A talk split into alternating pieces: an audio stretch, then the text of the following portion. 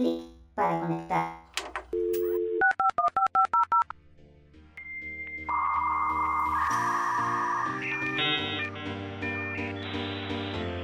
Conexión lúdica establecida.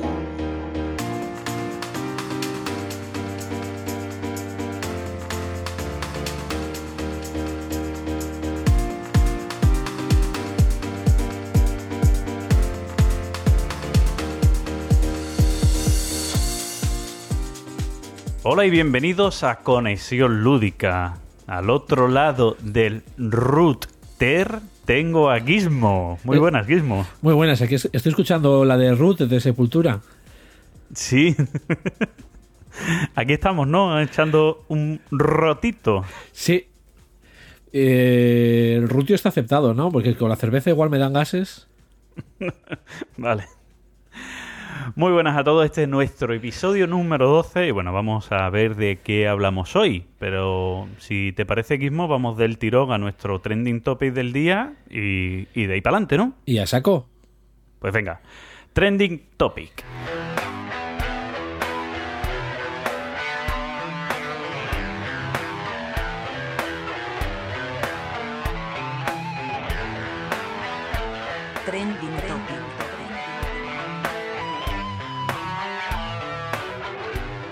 Bueno, en el trending topic de hoy, Gizmo, vamos a hablar de algo que, bueno, en estas fechas en las que estamos suele ser el momento idóneo para hablar de él. ¿Sabes Y- de lo que vamos a hablar, no? Eh, Navidad, eh, Secret Santa.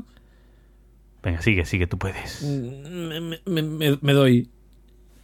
Vamos a hablar del hype. Bueno, es que eso lo hay todos los años. A todas Sí, pero horas. vamos a, habl- vamos a hablar del mal hype. ¿Vale? Es que hay, hay un hype de querer tener las cosas y después hay un hype incluso destructivo de querer destrozar las cosas. Sí. Me, parece, me parece curioso. Sí, yo, yo, yo creo que va un poco. Creo, que- creo que algo medio dejamos caer en otro episodio que hablamos algo parecido. Y es lo que yo vendría a llamar eh, el hype social. Pero bueno, si quieres presentar un poco más el tema o yo ya me lanzo a atizar. No, lánzate, lánzate, ya está. Si no tiene más presentación que eso, habla un poquito del hype y de lo mal a lo mejor que la gente eh, lo pasa con el hype, ¿vale? Y hasta los puntos a los que llegamos, ¿vale? Ahora comentamos esos pequeños detalles que de ahí un juego en especial que vamos a comentar, que por cierto voy a comentar también el timeline, o sea, que, por eso, así que dale, dale caña. Sí, porque bueno, todo esto viene un poco relacionado con todo lo que hay ahora con el, con el Tapestry, ¿no? Y, y lo que hablábamos en su día, digamos, lo que yo denominaba el, el hype social. Es decir, eh, no es que yo tenga un hype por, por tener un juego, sino que o me lo generan o dejo que me lo generan. Es decir, como todo el mundo habla del juego, como está en boca de todos, ya sea campañas de marketing o porque el influencer X al que yo sigo pues ha hablado te- del juego, sea lo que sea, pues yo tengo que tenerlo. Me da igual de que vaya, me da igual de quién sea, me da igual lo que sea, yo tengo que tenerlo. Como la gente habla de él y es lo que está de moda, pues hay que tenerlo. Y luego pues eh, pasa lo que pasa. O sea, Sí, pasa lo que pasa, pasan las grandes decepciones que se dicen. Y muchas de esas grandes decepciones vienen por no haberte informado bien del juego. Exacto. ¿No? Exacto. Es decir, como Paco tiene el juego y es el, el que está todo en las redes sociales hablando del juego, yo tengo que tenerlo. Y luego cuando lo juego me di cuenta de que no es el Para. tipo de juego que esperaba y lo pongo a la venta pues con frases tan bonitas como... Vaya truño. eh, Sí. Viendo el truñazo del tapestry con una sola partida. Cosas así, ¿no? Que dices tú, oye, pues... Pues me estás vendiendo bien a la burra, ¿eh? Sí, sí. o sea, bueno, eso igual es para analizar en, algún otro momento, porque a veces esos hilos de venta eh, te generan más visitas y a, lo, y a lo tonto, a lo tonto te puede generar más venta. Pero Pues sí, bueno, puede- eso es otro ver, puede tema. ser. Puede ser, puede ser. Pero bueno, eh, centrándonos en el, en el caso del tapestry, eh, y aunque después en el timeline yo lo analizaré y diré qué me parece a mí como tal, lo que sí que creo que pasa, y que ha pasado con este juego, que más o menos también pasó un poco con el juego Sitio de B-Shoulder, que ha pasado hace poco, o anteriormente a un juego de este mismo autor, esta misma editorial, Stone Meyer, el Side también le pudo pasar un poco. Eh, yo creo que la gente mm, seguía por la apariencia del juego sin saber nada de él. En este caso, además, con juegos de Stone Meyer, Estos Meyer te intenta vender la burra y eso es cierto, pero coño, o sea, Es un- no, un- me intenta vender, claro, es un pero del Meyer me intenta marketing. Sí, estos Meyer me intenta vender la burra porque es su trabajo, al igual que yo que sé, Burger King me intenta vender la burra y ves la foto de la hamburguesa y la hamburguesa que tú te pides luego no tiene nada que ver con la de la foto, ¿vale? Y no por eso decimos el truño de hamburguesa. Sabemos a lo que vamos. Que y yo creo también, ese es el- que también, pero bueno. que también sabemos a lo que vamos y he ahí el problema de la cuestión, el problema del mal hype, ¿vale? Dice, ¿cómo la gente puede estar durante meses, pues más o menos desde que se anunció Tapestry hasta que ha salido a la venta, han podido pasar dos, tres meses, o sea, meses. Ha estado la gente hablando del juego, se han puesto en conocimiento de la gente las reglas del juego. Ha habido gente que ha hecho análisis de esas reglas. Ha habido partidas enteras de, en canales de YouTube para que tú veas de qué va el juego, cómo son las mecánicas. Y la gente se compra el juego y se siente defraudado y engañado. Yo creo que entonces el problema eh, no es del juego, es de la persona. Creo, ¿eh? Eh, no, no, ahí, a ver, no puedo, no puedo hacer otra cosa que por una vez estar de acuerdo contigo. O sea, Claro, pu- puede pasar algo contrario. No se sabe nada de un juego, el juego sale a la venta y no dicen absolutamente nada, no dan una descripción del juego, no te dicen cuáles son las mecánicas y tú te lo compras por, por lo que sea, porque la editorial es de las que te gustan, porque el autor es de los que a ti te gustan, porque la temática es de las que a ti te gustan. Es que yo soy fan de Harry Potter y ya sale un juego de Harry Potter, me lo compro. ¿Vale? Pues bueno, y Claro. te puedes llevar a un engaño. Dice, bueno, por lo menos he sido un comprador, te decir, inteligente. Sí, porque más inteligente a lo mejor es esperar. Pero bueno, imagínate que son, juegos como le ha pasado al Tapestry que se agotan en la primera tirada y bueno, no se sabe si va a haber segunda tirada o no, y bueno, y tal. Y te metes en él. Vale, pues podemos entender que al final el juego no te guste. Pero coño, de un juego en el que las reglas han estado desde el primer día por ahí deambulando, en el que, por ejemplo, Michi Geek eh, ha hecho un análisis de las reglas del juego para explicar de qué va el juego, en el que mucha gente hemos estado hablando, yo entre otros, de lo que podemos esperar del juego. O sea, te venden el juego, y ahí está a lo mejor el error, como un juego de civilizaciones. eso, sí- eso, eso para mí es bueno, es un fallo, pero también se vendió el Gentes como un juego de civilizaciones y realmente o tampoco el lo es. Pachistory.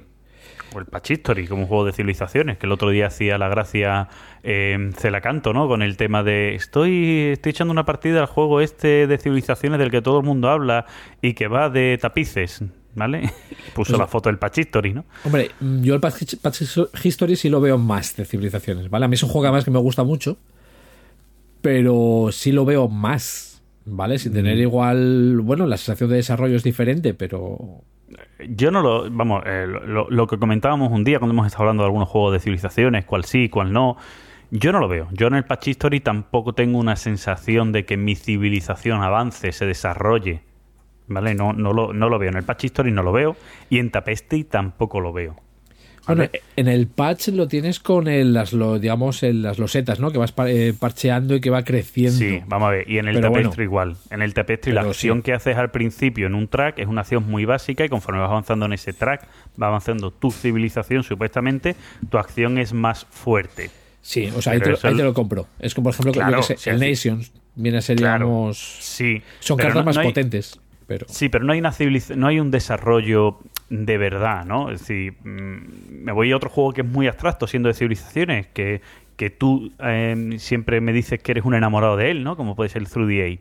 En el Through the Age tú estás evolucionando en tu civilización porque, bueno, pues empieza con Bueno, una muy básica, con pocos edificios, vas aumentando eh, edificios. Y si, el azar, una y si el azar te deja, pues sí, coges alguna carta, ¿no? Para que sean más potentes. Sí, y si, y si juegas bien, pues también, ¿no? Porque siempre puedes adaptar tu estrategia. Lo que pasa es que si vas a por una estrategia y la carta no te sale, pues estás perdido. Pero si sabes adaptarte, que es lo importante de ese juego, eh, en- Bueno, no vamos, a En- entrar, no vamos a entrar a criticar al TTA, que bastante ya tiene el pobre. bueno, eh, la cuestión es que tú en el juego sientes, ¿no? Y ahí notas la, la evolución en el aspecto de que yo tengo tres trabajadores y al inicio, como tengo poca tecnología, los tres trabajadores pues son capaces de sembrar poco y conseguir poco alimento, pero conforme la tecnología va avanzando, esos tres mismos trabajadores me consiguen mucho más alimento. Al ¿vale? margen, al margen de criticar o no criticar, eso no te lo compro, ¿eh? Eso de TTA no te lo compro. Como que no, si es así, ¿no? Yo tengo, yo tengo mi producción de comida que la voy avanzando, si ¿Cómo? voy avanzando mi, te- mi tecnología. Vale, como en el patch. y- En el patch no es igual, Gizmo.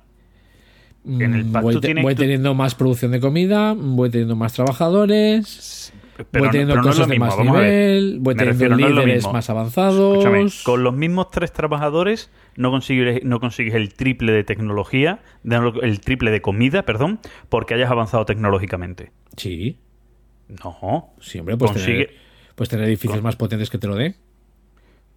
Si puedes tener edificios más potentes, tienes que poner el trabajador en otro edificio. Claro. Tiene, eh, si- te lo voy a comprar a medias, ¿vale? Te lo voy a comprar a medias, ¿vale? El, el 3DS que además tiene muchas más partes. O sea, tiene también el cambio de, de, mm, de tipo de gobierno, eh, tiene la parte militar, tiene la parte de los tipos de, de edificios, tiene las maravillas. eh, todavía tiene un poco más en ese crecimiento. Te voy a comprar que Patch History tiene algo de crecimiento, que es más una colocación que otra historia. Pero bueno, Lo militar también lo tiene.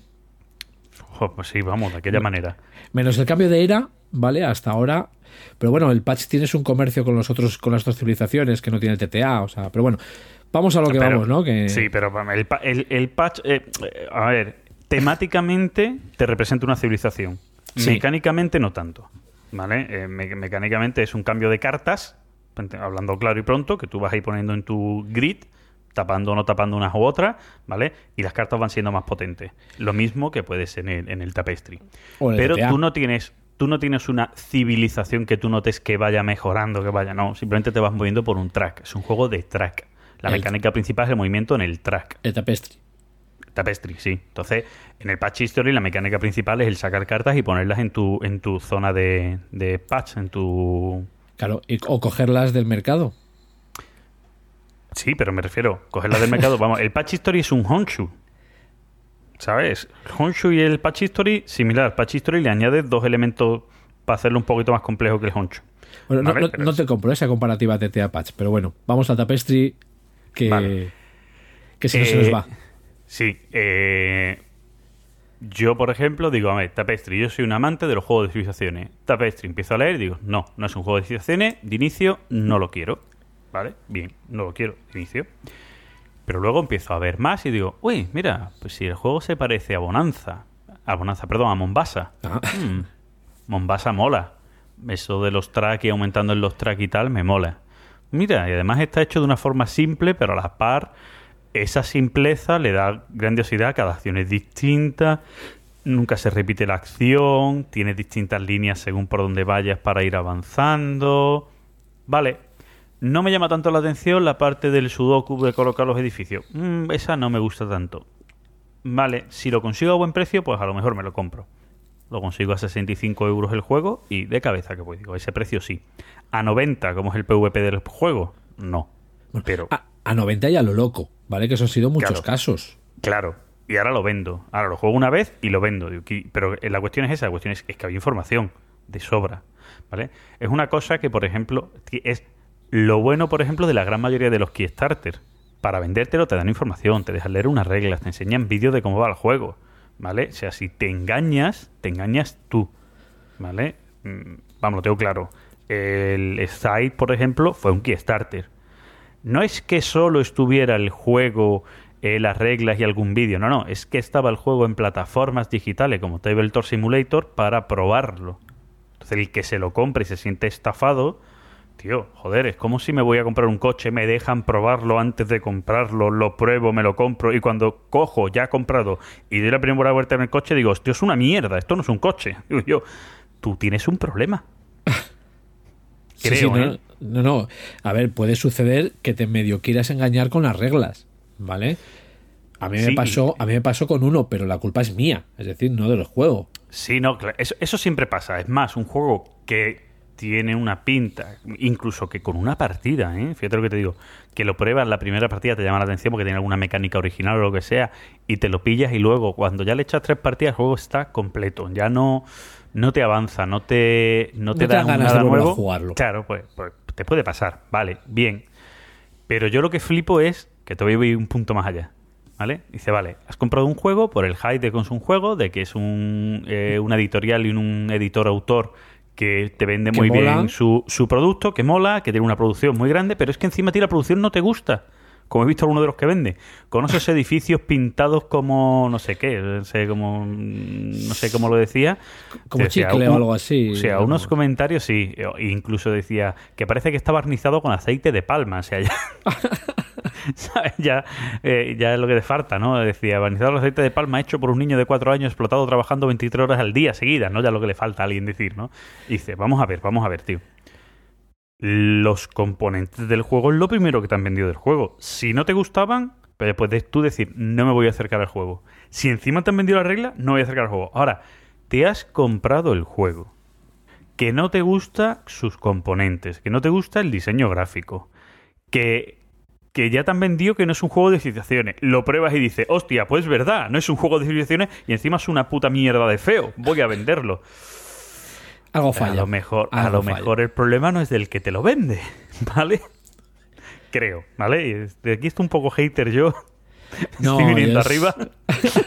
yo, es, yo es que no quiero venir más arriba porque, bueno, es un poco lo que digo siempre, ¿vale? O sea, es el, el tema de, de las redes sociales y el de estar con el juego por todos lados de este, este, este, este, yo qué sé, el root para arriba, root para abajo, root para arriba, root para abajo.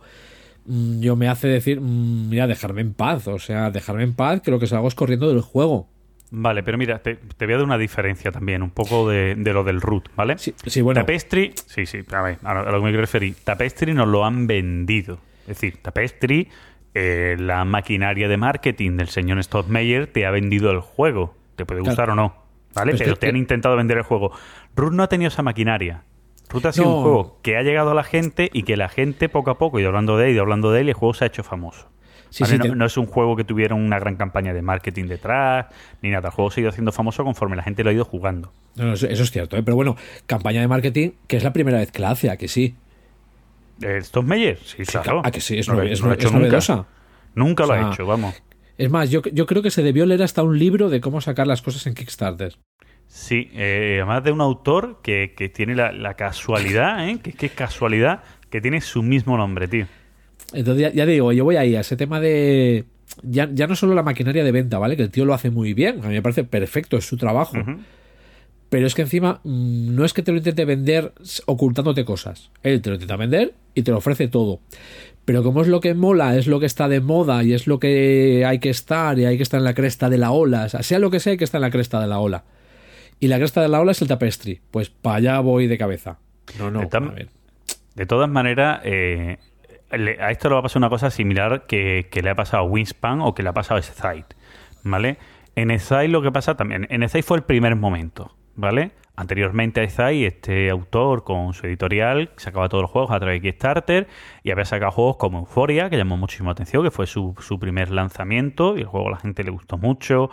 Traía, fue el primer juego que traía la mecánica del utilizar el dado con su resultado en la colocación de trabajadores del dado con ese resultado. Dirás, no, es el Troyes. No, en el Troyes se utiliza, pero no, no es igual que aquí. ¿Vale? Eh, aquí tenía todavía mayor simbología esa, ese, ese número del dado, esa, y Sí. esa colocación, y era una colocación de trabajadores mucho más pura. Que en el otro es más un recurso. El dado te hace más la vez de recursos para compra-venta, ¿no? Por, por entendernos, ¿no? Eh, y gustó mucho el juego. El juego tuvo fallos de, de. No voy a decir de testeo, porque no es verdaderamente testeo, es de equilibrar un poco las cartas, ¿no? Y bueno, hubo que hacer una segunda edición con cambios de cartas. Este tapestry ya le está pasando. Las civilizaciones pueden darse combos. Sí, eso que la gente- Sí, pero eso- tampoco son muy graves, son mínimos. Eh, si a la gente le pasa porque le echan mucha partida y pueden ver el desequilibrio, si no es complicado, ¿vale? Porque además hay muchas civilizaciones para coger, incluso puedes cambiar a mitad de, de partida en una, si vas en uno de los trajes de tecnología, puedes cambiar la civilización, ¿no? Pues es decir, el, tipo de civilización que eres, tal.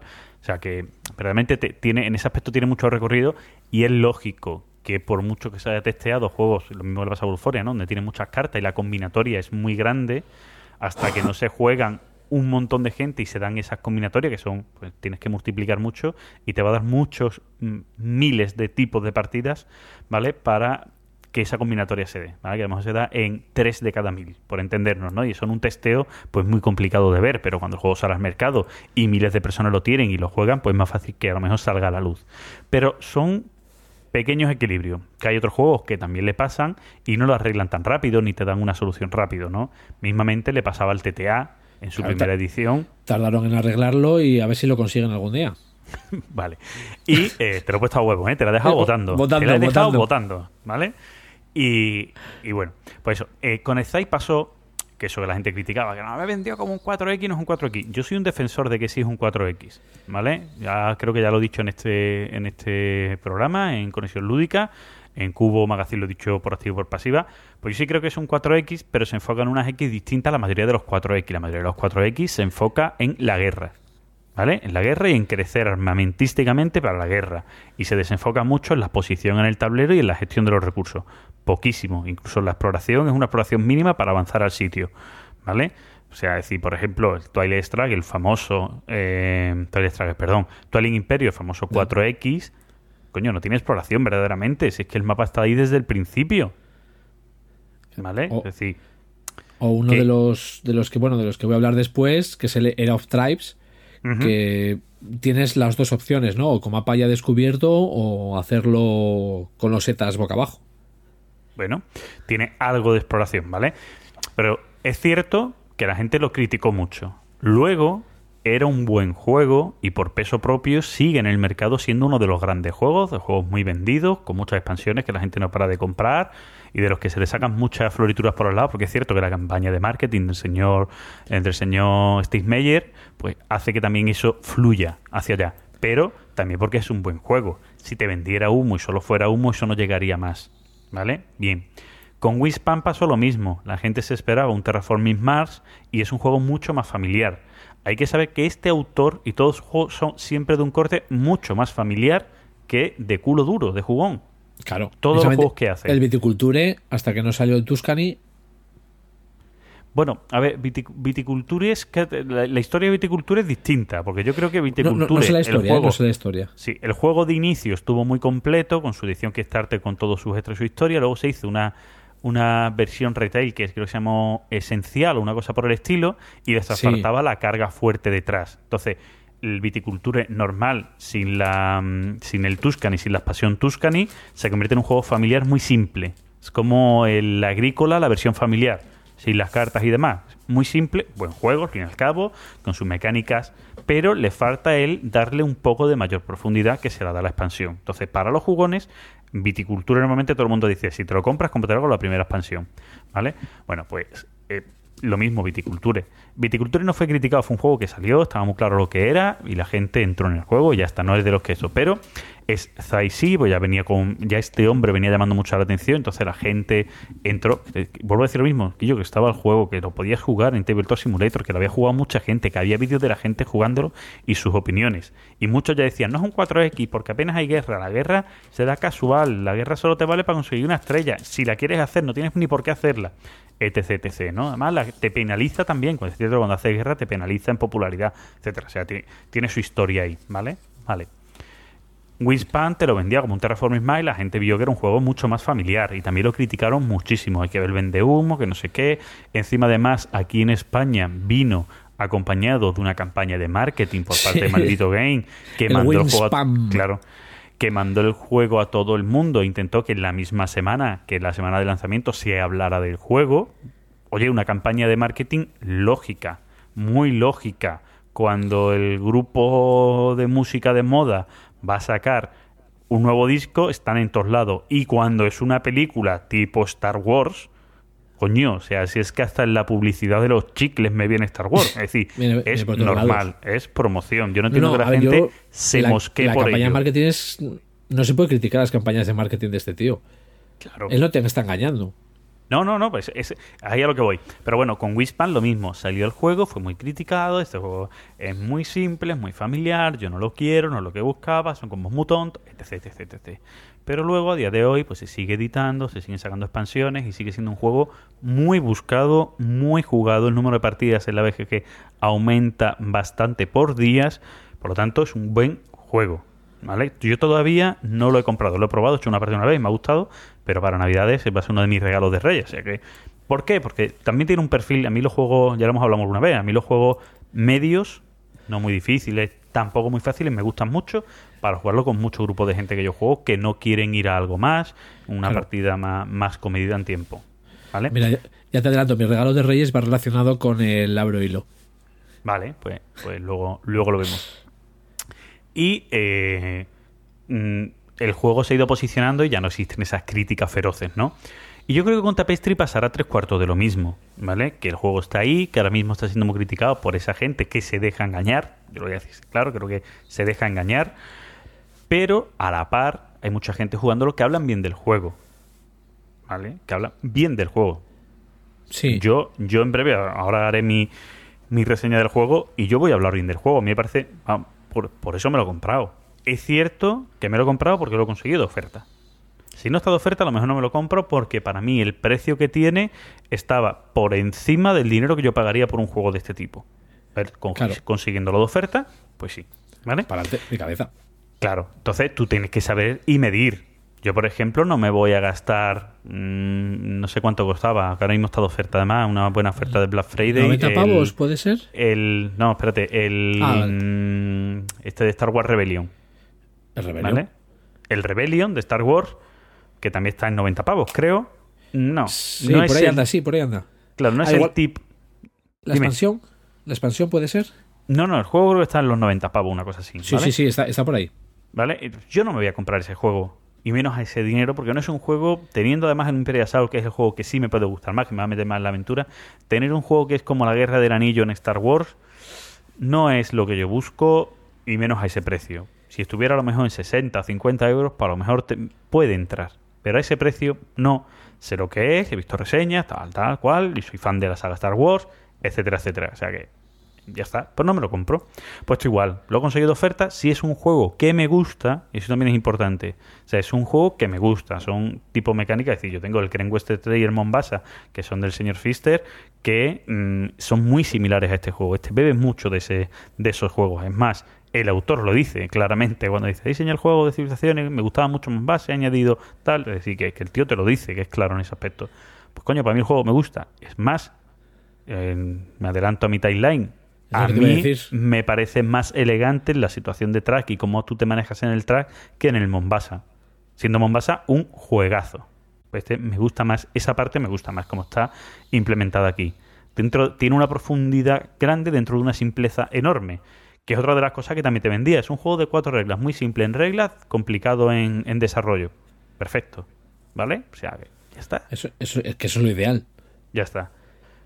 Y como conclusión, señores, informaros cuando tengáis la información delante, informaros. Mira, otro juego que se criticó mucho de este autor fue el Charterstone, que había poca información porque era un juego Legacy y no se podía hablar mucho de él. Un juego que ha decepcionado a mucha gente. Yo todavía lo tengo en un punto medio. Estamos en una campaña a mitad, por razones X la campaña la hemos parado, cosa que no nos pasó con otros juegos Legacy, como pueden ser el Pandemic. Pandemic Legacy o otros juegos también de campaña. Pero este lo tenemos parado, bueno, se dio la casualidad, se fueron a trabajar fuera mi mujer, otra chica con la que jugamos también se fue a trabajar fuera, tal, y lo tenemos ahí parado. Queremos acabar de jugarlo, acabar la campaña, pero es cierto que cuando jugamos las partidas es divertido. Pero es cierto que de este no hay información. Pues bueno, pues este juego entiendo que la gente pudiera cabrearse y decir, no es lo que me esperaba. Vendían un Legacy Legacy, al final es un juego que cambia poquitas cosas. Te añade una reglicita nueva, pero no tiene sensación de seguir una gran historia, un gran argumento como le puede pasar a los Pandemic. Pues ya está, ya está. Mm, Bien, entiendo esa crítica. Pero en un juego que te lo han dado todo mascado y por delante, tienes un problema. Ah, Yo- No es que te hayan, te hayan engañado, que te has engañado tú solo. Te, te has de- te has dejado llevar por la cresta de la ola. Eso es. Y hasta aquí nuestro trending topic de hoy. Así de simple. Ea. bueno, vamos, pasamos a nuestro timeline. Sí, sí, que yo tengo cositas de las que hablar muy, muy chulas. Vale, pues venga, timeline. Repasando nuestro timeline.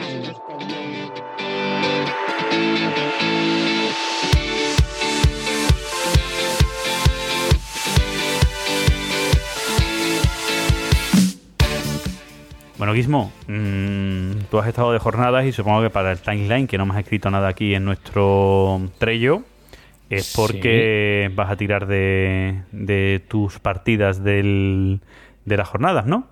Eh, pues la verdad es que no es lo que tenía pensado, ¿vale? O sea, es decir, he estado en las, en las barduladas, ¿vale? Que son Ujú. las, bueno, unas, más que jornadas, unas pequeñas convivencias, ¿no? Que organizan lo- desde el Choco de los Bárdulos allí en, en un pueblo de Donosti. Y, bueno, un saludo a todos ellos, ¿vale? A los cinco. Y digamos, más que tirar de todos, bueno, tengo eso, tengo tres, cuatro que son, digamos, como los juegos, partidas que me molaría comentar, ¿no? Entonces, No vas a Eh, hablar no sé de todos por- Espérate, espérate. ¿No vas a hablar de todos los juegos que jugaste? no, voy a llamar de así que me llamaron la atención.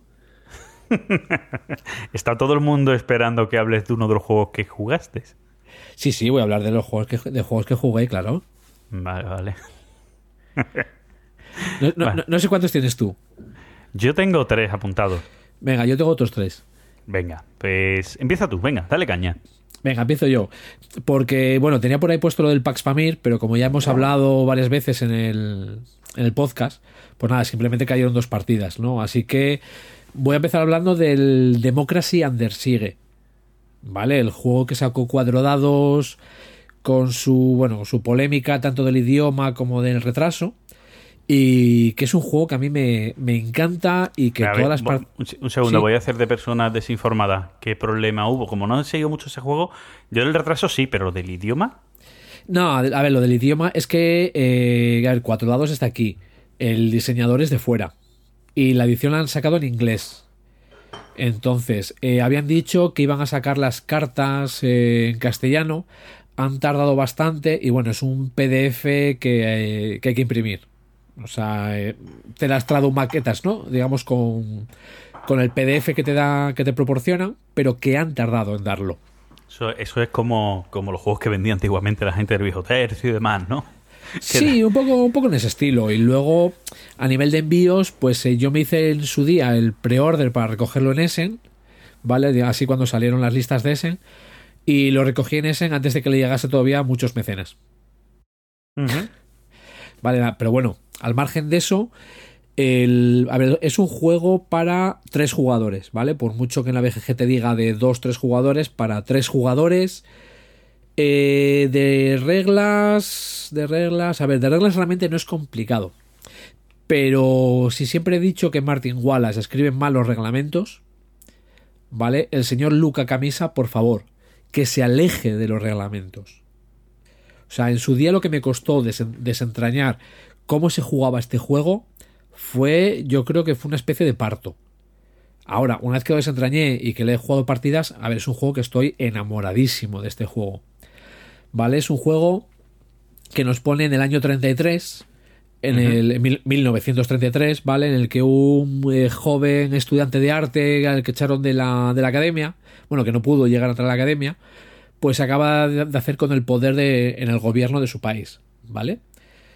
Entonces nos vamos a meter en el papel de una de las tres ideologías, ¿vale? Tenemos el nazismo, tenemos la democracia o demagogia y tenemos el comunismo o populismo. ¿vale? Lo digo así porque yo juego con el nazismo, ¿vale? En la última, o sea. Y con eso lo que vamos a intentar Pero, es que nuestra... Sí, dime. Pregunta, ¿te lo venden como nazismo como tal o como fascismo? ¿Cómo te lo venden? Nazismo, nazismo. Ahí, a huevo, ¿no? Claro, claro. O sea, a ver, eh, Hitler era nazi. Sí, sí, no, pero te- los otros no te han vendido como con un nombre, ¿sabes? Te lo han vendido como el genérico, ¿sabes? Demo- sí, de- eh, democracia y comunismo. Claro, por eso te preguntaba. Que digo, a lo mejor es... Pero no, no, no está, está. Sí, sí, o sea, entonces, bueno, lo que vamos a hacer en la partida, en un máximo de 8 años, que cada año, bueno, cada año tiene tres rondas, eh, bla, bla, bla, eh, que nuestra ideología sea la dominante, ¿vale? En el, en el juego. Digo esto un máximo de 8, de ocho rondas porque tienes victoria automática, ¿no? Dependiendo de puntos de victoria. Y un juego con mucha tensión en el que lo que vas a ir haciendo es, pues bueno, en el mapa tienes todas las naciones menores, ¿no? Que habían el, que, estaban, digamos, en Europa, eh, Oriente Medio, en las que vas a hacer explotación de recursos para, digamos, bueno, conseguir tanto industria como materia prima como petróleo. Luego tienes una zona de influencia donde todas las fichas tienen su. Todas las naciones tienen su fichita. Y lo que vas a hacer es atraerlas ha- hacia tu zona de influencia. Porque si están ya en tu zona de influencia te van a dar puntos. Y si están en otras ideologías parecidas, digamos, eh, que se puedan acercar ¿no? a tu ideología, es cuando vas a poder hacer, eh, a poder hacer esa explotación de recursos. Y, a ver, y el juego hay, hay mucha tirada de dados, ¿vale? Todo hay que decirlo. Porque vas jugando cartas, las cartas son eh, cosas que han pasado en la realidad, que son, bueno, cartas políticas y eventos, las cartas políticas tienen una dificultad que tienes que tirar con un dado que dices tú, joder, si no me saco las tiradas, vaya mierda, vaya... Bueno, yo he ganado partidas sin sacar prácticamente una puñetera tirada. O sea que a ese respecto, esa parte olvidada. Y luego tiene esa mecánica, eh, diría, vamos a decir, similar al Twilight Struggle, pero no. ¿Vale? Es decir, las cartas... yo estoy viendo, yo estoy viendo las imágenes y en, forma de tablero, de colocar los componentes en el tablero y demás, tiene mucho parecido a un Twilight Struggle. Sí, o a tiene un un aire, 1960 carrera hacia la Casa Blanca. Por joder Sí. un poco y decir otro. Sí, sí, o sea, decir, a ver, ese tema político, el, tema, la guerra, pues es una cosa que va aparte, ¿no? Pero lo, esta similitud que quería decir yo ahora es que tú en el Twilight Struggle, cuando juegas una carta, o juegas los puntos de operaciones o juegas el evento. ¿Vale? En este tú juegas la carta, te va a dar los puntos, en este caso se llaman políticos, y el evento va a suceder igual. Bueno, el evento, lo que diga, lo que dice la carta, va a suceder si tú si sacas la tirada de dado. ¿Vale? O sea, y si consigues que, ese, que eso suceda, esa carta se va fuera. Es decir, si juegas la noche de los cuchillos largos, solo pasa una vez, no va a pasar 20 veces, por poner un ejemplo. Entonces, como son todo cosas que pasaron durante la historia, eh, durante esos años, eh, se van fuera una vez que se, consiguen. Y es un juego, ya digo, con mucha, mucha tensión, porque te andas pegando, hay, eh, bueno, golpes de estado también, que se pueden acabar convirtiendo en revueltas, en las que metes el ejército para apoyar, pues, a los revoltosos o al gobierno. Hay guerras en las que metes también tus ejércitos, tus ejércitos los conviertes en células golpistas, que las vas a mandar al tablero para luego hacer golpes de estado, pero no dices exactamente dónde hasta el último momento. Es decir, es un juego que tiene mucho, ¿vale? Es un juego que tiene mucho. Eh, yo llevaré ahora mismo, creo que son unas 10 partidas, ¿vale? Al juego. Y ya digo, enamorado es poco, me parece una maravilla. Y todas las partidas es que acaban siendo con, mucha tensión, ¿no? Las cartas que tienes en el juego se dividen en tres eras. ¿Vale? Que además encajan un poco con la, con, bueno, con la historia, ¿no? La primer, el primer mazo es, es el mazo de esperanza, ¿vale? Acaba de llegar ese- este señor, que bueno, que parece que promete mucho. Luego pasamos al mazo de realidad, donde empezamos a ver cómo son las cosas que realmente están pasando en Europa. Y luego ya el último mazo, bueno, el último mazo, igual son tres cartas, ¿vale? Es el mazo de desesperación, que es que ya cuando pues se va a ir todo al garete. Entonces eh, tú puedes conseguir ganar antes, en los dos primeros turnos, si consigues 40 puntos, ¿vale? Con el ejército que has ido montando y las naciones que llegas. Luego ya pasas a realidad, ya son 80 puntos. Pero a partir del quinto turno ya, se, ya puede estallar la Segunda Guerra Mundial. Y si estalla la Segunda Guerra Mundial, la partida se acaba, se cuentan puntos y, y, y el que más haya sacado eh, gana. Entonces, bueno, ya digo, juego se juega en una sesión, ¿vale? Yo creo que en 3-4 horas, eh, cuando ya sabes jugar, puedes tener ventilada la partida. Y no sé qué más decirte al respecto porque es que podría hablar mucho de él, ¿vale? Pero tampoco quiero alargarme demasiado porque a nivel de sensaciones es sensación de estar siempre digamos, eh, que te faltan cosas, que no tienes suficientes puntos políticos para preparar eh, tus golpistas o para conseguir los recursos que tú quieres, no produce lo suficiente, esa nación que tú quieres se la ha llevado otro a otra al otro extremo ¿no? de, de la tabla de ideologías, no puedes hacer nada, a ver si me sale este evento, esta carta política, a ver si consigo que saque la tirada, que es a cuatro más, eh, puedo hacer una, puedo repetir la tirada gastándome prestigio, está siempre ahí, ¿no? Pegándote y, bueno, hablando con los otros dos. O sea, porque si la democracia se va, el comunismo y el nazismo se tienen que poner de acuerdo. Si el, comuni si el comunismo se va, el nazismo... O sea, es decir, no es un juego que eh, a tres jugadores dos se pegan y gana el tercero. Es decir, estás, estáis los tres... A ese respecto sí podría definirlo muy brevemente como un Twilight Struggle para tres. Guay. Que, que- que nunca está mal. Vamos, a mí los juegos para tres son juegos que me suelen llamar mucho la atención, me suelen gustar mucho. Sí, pues eh, digo que este, vamos, buenísimo. Eh, ahora eh, va a sacar el Luca Camisa el Rise to Tariroriro, ¿vale? Porque la, la segunda parte es eh, súper difícil de, de pronunciar, que vendría a ser la precuela de este juego. Y creo que se va a poder hacer campaña entre los dos. No sé si acabaré entrando o no. Entraré, pero más adelante. Cuando veas, ¿no? Un poco de qué pecojea, ¿no? Sí, y que vea las opciones de que lo vaya a sacar y que lo vaya a disfrutar, digamos. Porque te digo, este llevo 10 partidas. Ah, coño. Y. Está ya, está, ya, está ya amortizado entonces. eh, bueno, ya sabes mi filosofía, ¿no? Con lo de amortizar, pero vamos a decir que sí. Sí, hombre, coño. Vamos a decir que sí. Bueno, Eh, dale. yo voy a hablar del 1987, Channel Tunnel, juego de Looping Games, ¿vale? Sí tengo que aclarar que lo voy a que voy a hablar de él teniendo una sola partida, ¿vale? O sea, no voy a profundizar mucho en una crítica a lo bestia porque eh, creo que lo justo es darle más partidas. A hablar de unas primeras sensaciones que me ha dado el juego.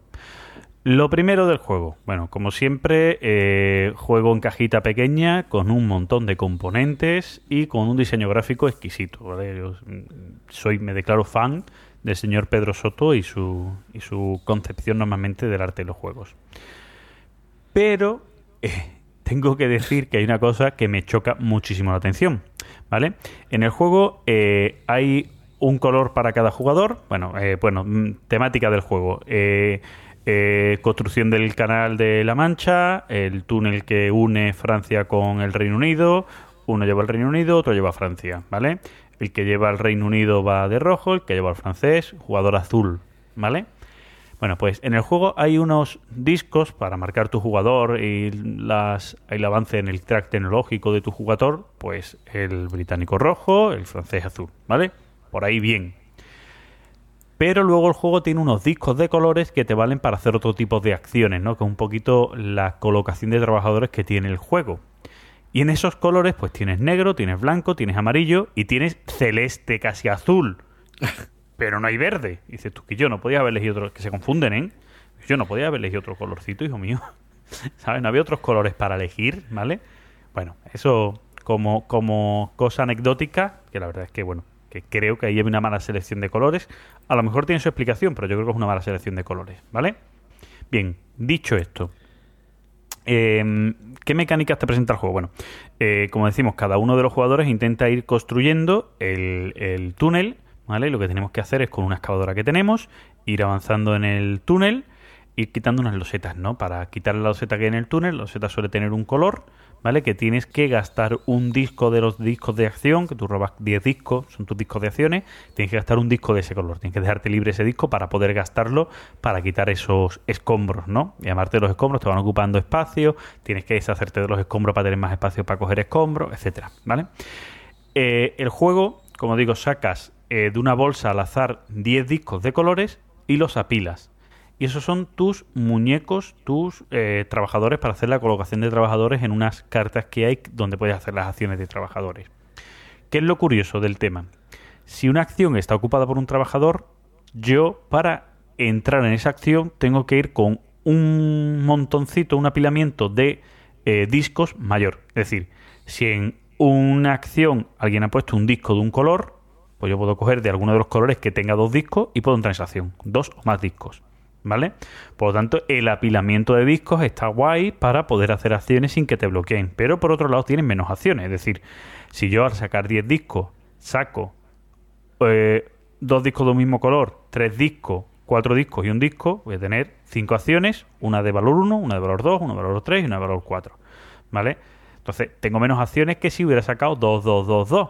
Pero con 2, 2, 2, 2 es difícil que es más fácil que me bloqueen acciones y que no pueda hacer, ¿vale? Un poquito por va el juego. Pero además, cuando tú entras con tus trabajadores a un sitio donde había discos, esos discos los coges para ti y los apilas a los otros que ya tenías si tuvieras ya ese color. Por tanto, ahí se crea un juego bastante curioso. Yo tenía un disco, pero ahora me meto en un sitio donde había dos, me meto con tres, y cojo los dos, le añado el mío y ahora tengo tres, ¿vale? Ahí se crea un juego, la verdad que esa mecánica está bastante curiosa. Es una cosa de las que sí me ha gustado. Después sí que no, como sensación, no me ha gustado, tendría que echarle más partidas. Creo que la parte esta de ir quitando, de ir construyendo el túnel, ir quitando los escombros y demás, junto con los discos y las acciones y tal, lo veo demasiado azaroso. No, no le vi al juego, también son juegos cortos y tal, pero no le vi al juego el peso que otros juegos de, de esta misma editorial y de este mismo formato, de la línea de los 1900, tienen. A este juego no se lo vi, ¿vale? Y tengo esa sensación ahí encontrada, que le tengo que dar más partidas, ¿vale? Tampoco le vi mucha utilidad a las cartas, a la parte de una, una acción de financiación de cartas, otra especie de set collection de cartas. Bueno, todas esas partes no le vi la utilidad, pero como digo, es una primera partida, que tengo que verle otra. Sí le vi, o sí me hizo, mm, sí me gustó mucho, sí me, me llamó mucho la atención la parte de la colocación de, de la colocación de trabajadores con esos con esos discos que me parece Sí, bastante pare- bastante original Parece chula, sí. sí sí me parece bastante Eh, original Era para dos, ¿verdad? El este. sí sí este juego es para dos yo no sé si toda la línea no toda la línea de juegos no no no porque de Wall Street y demás no son para dos son para más pero este es para dos Yo, yo, yo he jugado al 1906 este fin de semana, o sea que. Ese es el de los aviones no el de portaaviones No, el de San Francisco. ah el de San Francisco ¿Ves? decía yo vale sí el 20 es el de Wall Street perdón sí el de San Francisco Sí, sí sí y ese es para más jugadores era para 4 o 5 ¿no? Sí. El de, y el streaming también, o sea. Sí, bueno, pero el streaming no es de la línea de los 1900, de los 19XX. Bueno, por, por tamaño de caja, sí. Sí, pero no, no está dentro de. No es 1900 algo y un nombre. O sea, que por eso Sí, sí, digo. sí. No, era lo del número de jugadores por. Vamos, el tema ahora mismo de dos jugadores eh, no saco tanto, ¿no? A dos jugadores. Entonces, saco más cosas de, de lo que vamos a hablar después. Entonces, ya directamente, si veo que es solo para dos jugadores, muy raro que le preste mucha atención. Bueno, pues este es para dos, y que. Pues eh, me voy a otro. Dale, dale. Venga, vamos, vamos con una novedad de ese. Venga. ¿Vale? El Era of Tribes. Vale, este me llama mucho la atención. Pues vete sacando la cartera. ya, ya te lo digo, ¿vale? Llevo dos partidas ya. Llevo dos partidas. Vale, el Era of Tribes, juego de 1 a 4 jugadores. ¿Vale? Han sacado una expansión. Bueno, en el Kickstarter igual iba todo junto, pero bueno, tiene una expansión para el quinto o sexto jugador. Y tiene otra expansión para hacer tablero modulable. ¿Vale? El tablero modulable es para convertirlo en 4X con, vamos, todo oculto. Con la exploración. Exacto. Yo ya te digo que no creo que me lo compre, ¿vale? Yo creo que me voy a quedar con el básico. Y creo que es un juego, bueno, a cuatro jugadores va muy bien.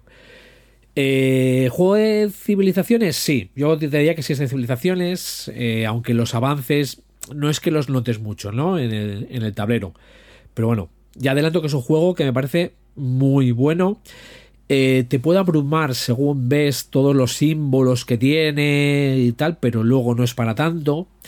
Las reglas se me atravesaron por mí, ¿vale? Porque no eran tan complicadas. No sé si es que había leído ya tantos reglamentos eh, en esos días que se me estaban atravesando, pero no es un juego que sea eh, realmente complicado, Ujú. ¿vale? Entonces, ¿el juego de qué va? A ver, eh, yo recuerdo que, que, te leí que te digo, a lo mejor el problema no son las reglas, ¿vale? No sé si te acuerdas, estabas en Twitter ahí peleando, digo, a lo mejor el Sí, sí, problema... Pero, Y- y- pero y lo no. reafirmo, No, ¿vale? no, Lo no, no, reafirmo. no, no, no. Eh, hay más gente que se ha quejado del reglamento, que no es claro, que, que te cuesta, te cuesta entender lo que el reglamento te quiere decir hasta que no te pones un poco a jugarlo. Que cuando lo juegas al parecer sí te queda claro. Pero Sí. es de estos reglamentos, que pasa con más de un juego, ¿vale? Incluso me atrevería a decir que hay juegos que son complicados de explicar, lo hagas como lo hagas, ¿vale? Y hasta que no estás en la dinámica del juego, no entiendes ciertas cosas. A mí, por ejemplo, me pasa con Feudum, por ejemplo, ¿vale? Que también tiene un, dice un reglamento, leyendo y dice que yo no me entero de nada. Es de estos reglamentos que te tienes que poner con el juego e ir simulando una partida mientras, mientras está, no solo verlo, sino ir simulando una partida mientras lo estás leyendo, porque si no, no te enteras de cómo funciona. Y yo creo que este le pasa por el estilo, creo, sin haberlo probado. Y este va bien en solitario, ¿eh? O sea, lo jugado en solitario y, y va bien. Hombre, te cambia un poco el concepto, ¿vale? Porque, ya te digo, es bueno, es el mapa del Mediterráneo y tú vas a jugar con una civilización, pues eh, acorde, ¿vale? O sea, digamos, cada civilización sale en su sitio. ¿Qué, es- qué se hace? A cuatro jugadores incluso, ¿vale? Se acota el, el mapa. ¿vale? Te dice que te da la opción de que juegues con todo. eh, yo lo jugaría con todo, pues una de las cosas, ¿vale? Que voy a comentar después. Pero bueno, acotas el, el mapa y bueno, queda alguna civilización fuera, ¿vale? Pero bueno, puedes jugar con los íberos, con los bretones, con los francos, los eslavos, los germanos, egipcios, romanos, eh, cartagineses, eh, alguno más que se fijo que se me olvida que ahora, que ahora no caigo. Y si te define el juego, a ver, el juego es, te diría que es una colocación de trabajadores, ¿vale? Por decirlo de alguna manera. Porque tú tienes tus fichetas en el tablero con, con todos los territorios que hay, todos esos dibujitos que aparecen en el tablero es lo que se llaman o bienes de lujo o comida, ¿vale? Los bienes de lujo son las fichitas que se ponen ahí encima y si tú controlas esa provincia te lo llevas. Y es un bien que no se va a gastar, ¿vale? Le vas a sacar beneficio, ya sea, bueno, para potenciar otras acciones, ¿vale? Hay, algún, hay un par de recursos que son bienes militares, ¿vale? Te van a servir para, para luchar, pero que no son recursos que se gasten, ¿vale? La comida va parecida. Lo que hace la comida si se gasta, pues cuando haces ciudades. Y lo que haces es el. A ver, es un juego de estos de. Se hacen turnos de forma alternativa hasta que acaben todos. ¿Vale? Puede suceder que un jugador acabe antes, eh, otro que tenga más acciones, ya sea porque o tenga más líderes, porque las acciones las vas haciendo con los líderes, o eh, ya sea porque ha utilizado varios líderes en una acción. Ah, de- fíjate qué curioso que de los siguientes dos juegos que yo voy a hablar en Timeline le pasa una cosa similar. Pues en este es eso, es decir, el- cada, digamos, en cada, cada ronda, es decir, cada jugador tiene tantos turnos, pues según vaya gastando sus líderes, ¿no? Es decir, si haces una acción de recaudar impuestos y metes dos líderes, pues vas a cobrar por dos, pero es una acción menos que vas a hacer. Entonces así, así vas haciendo eh, turno a turno. El juego lo que sí te hace es que una vez que acabes tu ronda, que todos acaben la ronda, una de las acciones es la expansión, ¿vale? Es lo de voy a crecer, voy a ver cómo estoy, cómo está mi situación y a crecer por el mapa. Pues esa acción, eh, una vez que acaben todos, aquel jugador que no la haya activado con sus líderes, la va a tener de forma automática. ¿Vale? Que eso está muy bien porque eh, no solo es crecer por el mapa, sino que también miras tu estatus, ¿vale? Según, digamos, la comida que tengas, eh, malus y bonus que tengas, pues puede suceder que tengas que perder fichas del tablero. Luego, si en vez de ser en negativo es en positivo, pues nada, eh, creces, ¿vale? Porque bueno, las acciones que tienes en la expansión, que se, bueno, miro mi estatus, se pongo fichas, las puedo convertir en ejército o en galeras, eh, luego puedo hacer ciudades y ahí es cuando combato, ¿vale? Sobre el combate voy a hacer un comentario un poco justo cuando acabe con las acciones. Vale. Puedes ir a comerciar para ganar dinero, eh, puedes ir al track de tecnología. El track de tecnología puede ser un poco confuso de mano, ¿vale? Porque es un track, digamos, con seis eh, categorías de tecnología diferente. Y tú ahí tienes un disco que va subiendo, ¿vale? Cada, eh, cada track, digamos, va subiendo. Es un círculo, digamos, que se va cerrando. ¿Y qué sucede? Que el coste de las tecnologías no te deja que, digamos, que te centres en una. ¿Vale? Porque el coste se incrementa si cuando subes a un paso no tienes los dos anteriores. Uno lo vas a tener porque es la que está subiendo, pero si no has subido el otro, ahí vas a tener que pagar más. Entonces, si tienes, si no tienes pasta, tienes que llevar las tecnologías, digamos, bastante uniformes, ¿no? Te centras un poco en las que te interesen, pero las vas llevando uniformes. Eh, ¿Qué más tienes? Cobrar impuestos. Que cobras impuestos, pues según las ciudades que tengas. Pero la gente se, se desmoraliza. Eh, tienes la acción de pan y circo, que es el subir la moral. ¿Vale? La moral es un concepto que en este juego está muy bien. Eh, muchas veces andas bastante puteado con ella. Porque, bueno, eh, con la moral baja, eh, en la fase de expansión tienes malus. ¿Vale? Entonces, con esos mal y la moral, todos los turnos baja. Hay cosas para subirla, pero todos los turnos te va a bajar X. ¿vale? Según las ciudades que tengas o según la era en la que estés. Con esos malus, pues puede hacer que pierdas tropas del tablero. Luego tiene, eh, o sea, el concepto de la moral está muy bien, ¿vale? No voy a, entrar mucho más en, en él, pero el tema de lo que se llama diplomacia, ¿vale? Que te da tres acciones, como puede ser conseguir un líder neutral que vas a tener para toda la partida, hacer que no te peguen o modificar el orden de turno. Que luego encima, eso, esas acciones, según los, la gente que hayas puesto ahí, eh, te permite eh, hacer alianzas con otros jugadores para, bueno, poder llevar eh, ejércitos y estas cosas, o comprarles provincias, que puede ser de mutuo acuerdo, o según unas fichas que vas ganando en esas acciones puedes gastar X fichas, que son tres, y me da igual que estés de acuerdo que no, esa provincia te la compro. ¿Vale? Y el juego lleva a que estés muy juntito. Sí, Y la última acción... Interacción fuerte, entonces, ¿no? Sí, o sea, a ver, la, la partida, por ejemplo, que jugamos aquí en las Barduladas, pues, a ver, fue bastante pacífica, eh, pero nos miramos todos, digamos, con el, por el rabillo del ojo, ¿vale? Es decir, hicimos un poco más de interacción de correr a por cosas, pero también, digamos, era primera partida para casi todos, un par de ellos llevábamos un par de ellas, o sea, Missy no sé si había jugado alguna más por tabletop, o sea que O sea, un, un poco de guerra fría, entonces, ¿no?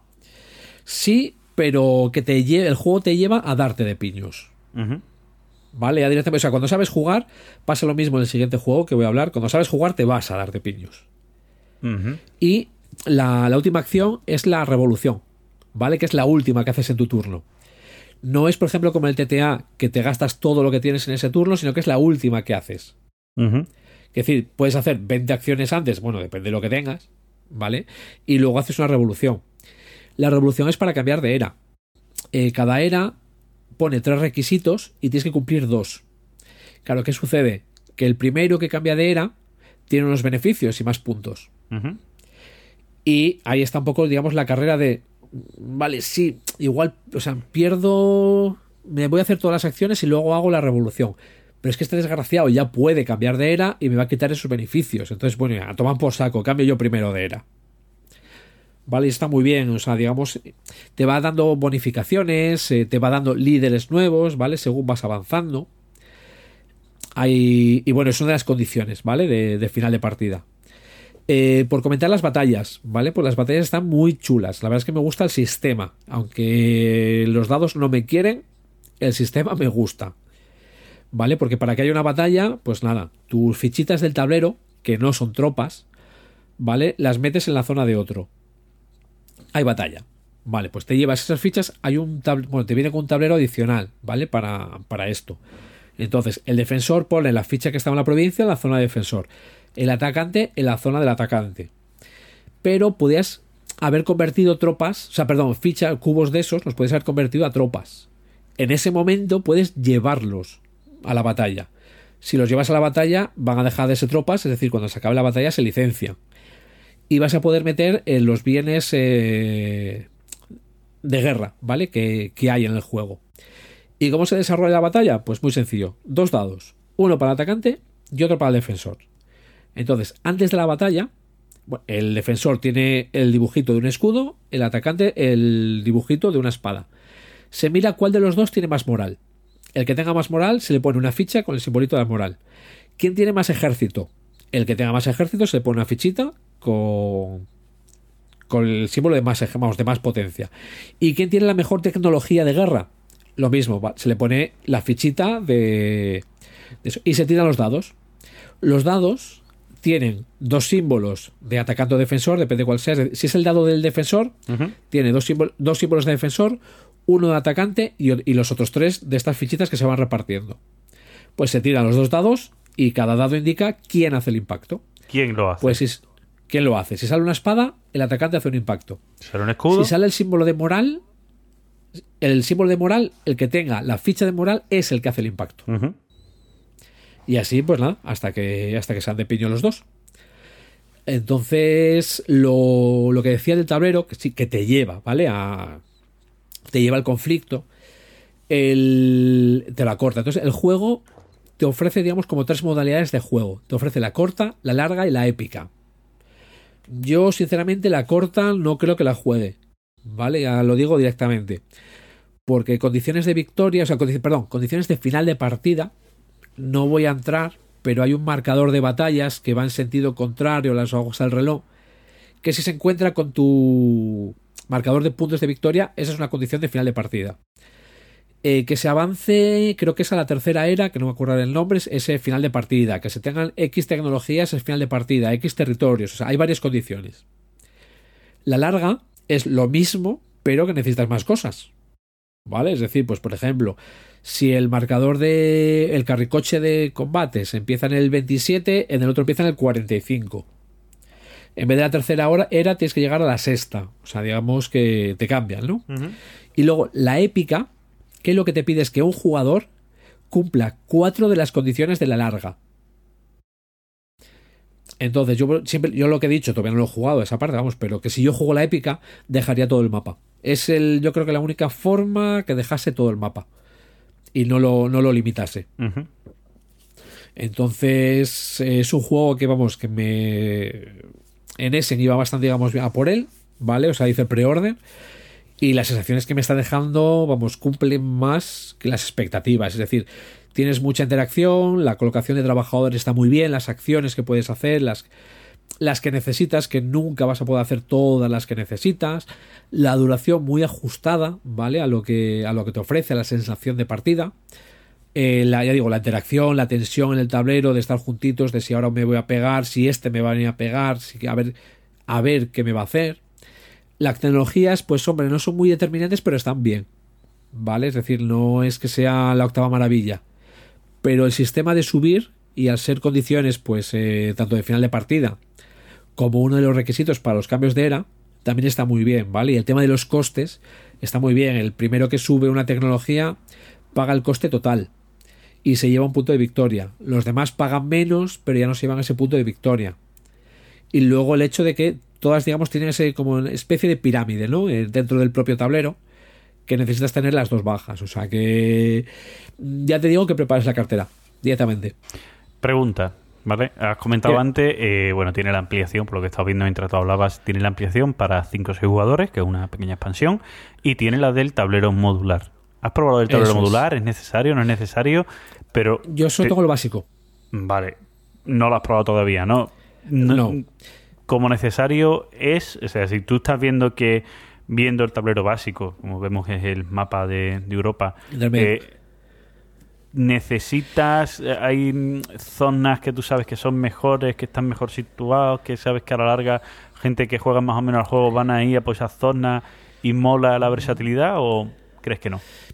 Yo creo que no. Yo creo que no. A estas alturas todavía no te lo sabría decir. ¿Vale? Pero yo creo que no. Yo te digo, de comprarme una de las dos, me compraría la de el tablero modulable.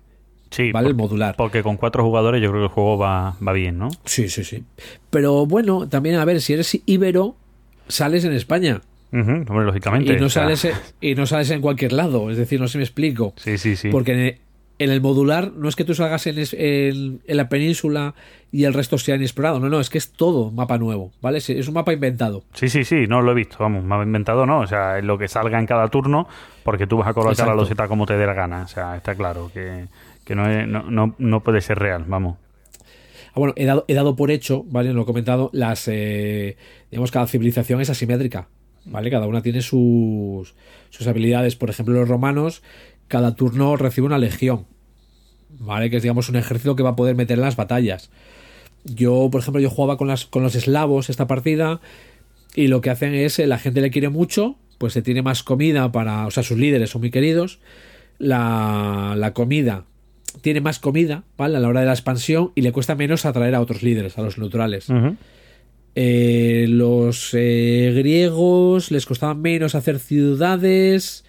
No, les costaba menos la tecnología, pero perdían más moral con las ciudades que iban haciendo. O sea, los egipcios, las primeras ciudades casi no perdían moral, pero no me acuerdo la putada que tenían. O sea, todas tienen su un par de cosas para. Sí, sí, su mejora y su bueno, debilidad, su pro y su contra.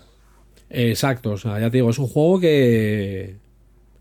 Vamos, que me ha encantado, ¿vale? O sea, directamente. Guay. eh, vamos, es, es uno que le tengo, le tengo los echados. Lo que sí es cierto que, que quedan pocas unidades a la venta. Yo no sé si luego habrá otra tirada o algo, pero bueno, ya, ya veremos qué podemos hacer con él. Pues ese tenlo ahí, te, te lo, te lo bien fichado. Bien. ¿Le pego yo al mío siguiente? Venga, dale. Venga, vamos a hablar del tapestry del que hemos estado hablando antes en nuestro ¿De trending qué me topic. suena? ¿De qué me suena? ¿De qué me suena a mí ese juego? Sí, vamos a ver. Eh, Tapestry, estamos ante un juego de Stone Meyer, diseñado por el mismo James Tegmeyer y que ha editado en español la gente de Maldito Games.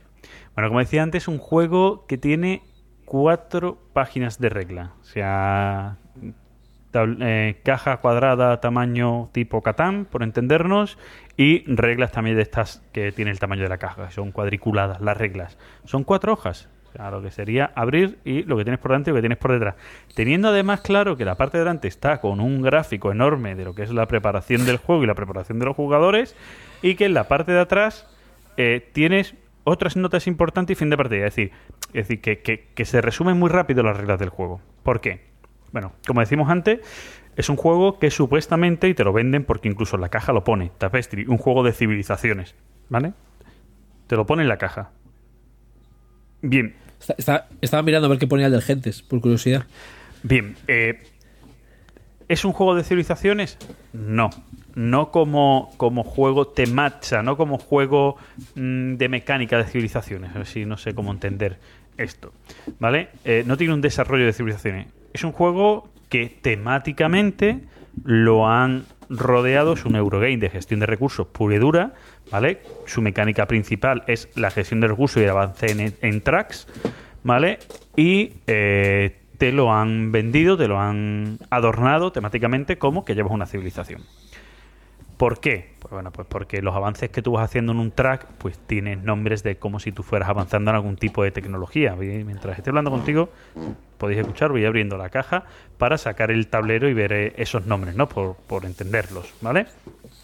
Sí, vamos, que si, como si le pones otro tema, por decirlo de alguna manera, y le llamas, das otro nombre. Sí, yo qué sé, pero a, ver, a, a lo mejor con otro tema cuesta más encajar todos los elementos del Puede- juego, ¿no? Que es muchas, puede ser, que muchas puede veces ser. pasa, ¿no? Pero bueno, lo que estoy diciendo que sí es cierto que eso que no es no es un juego de civilizaciones mm, o no por lo menos de lo que a mí me gusta que sean de, de civilizaciones, pero bueno, dice por ejemplo, ¿no? La, la parte de tecnología, ¿vale? Eh, como digo, es un juego de track, ¿vale? Que tú vas a ir avanzando en cuatro tracks distintos que hay, ¿vale? Los cuatro tracks que son un track de exploración, un track de ciencia, un track de tecnología y un track de poder militar. Por ejemplo, de tecnología, el primer avance que hace es ir hacia la alfarería, ¿vale? Luego el siguiente es ir a la carpintería. Y luego el siguiente es el trabajo en piedra, ¿vale?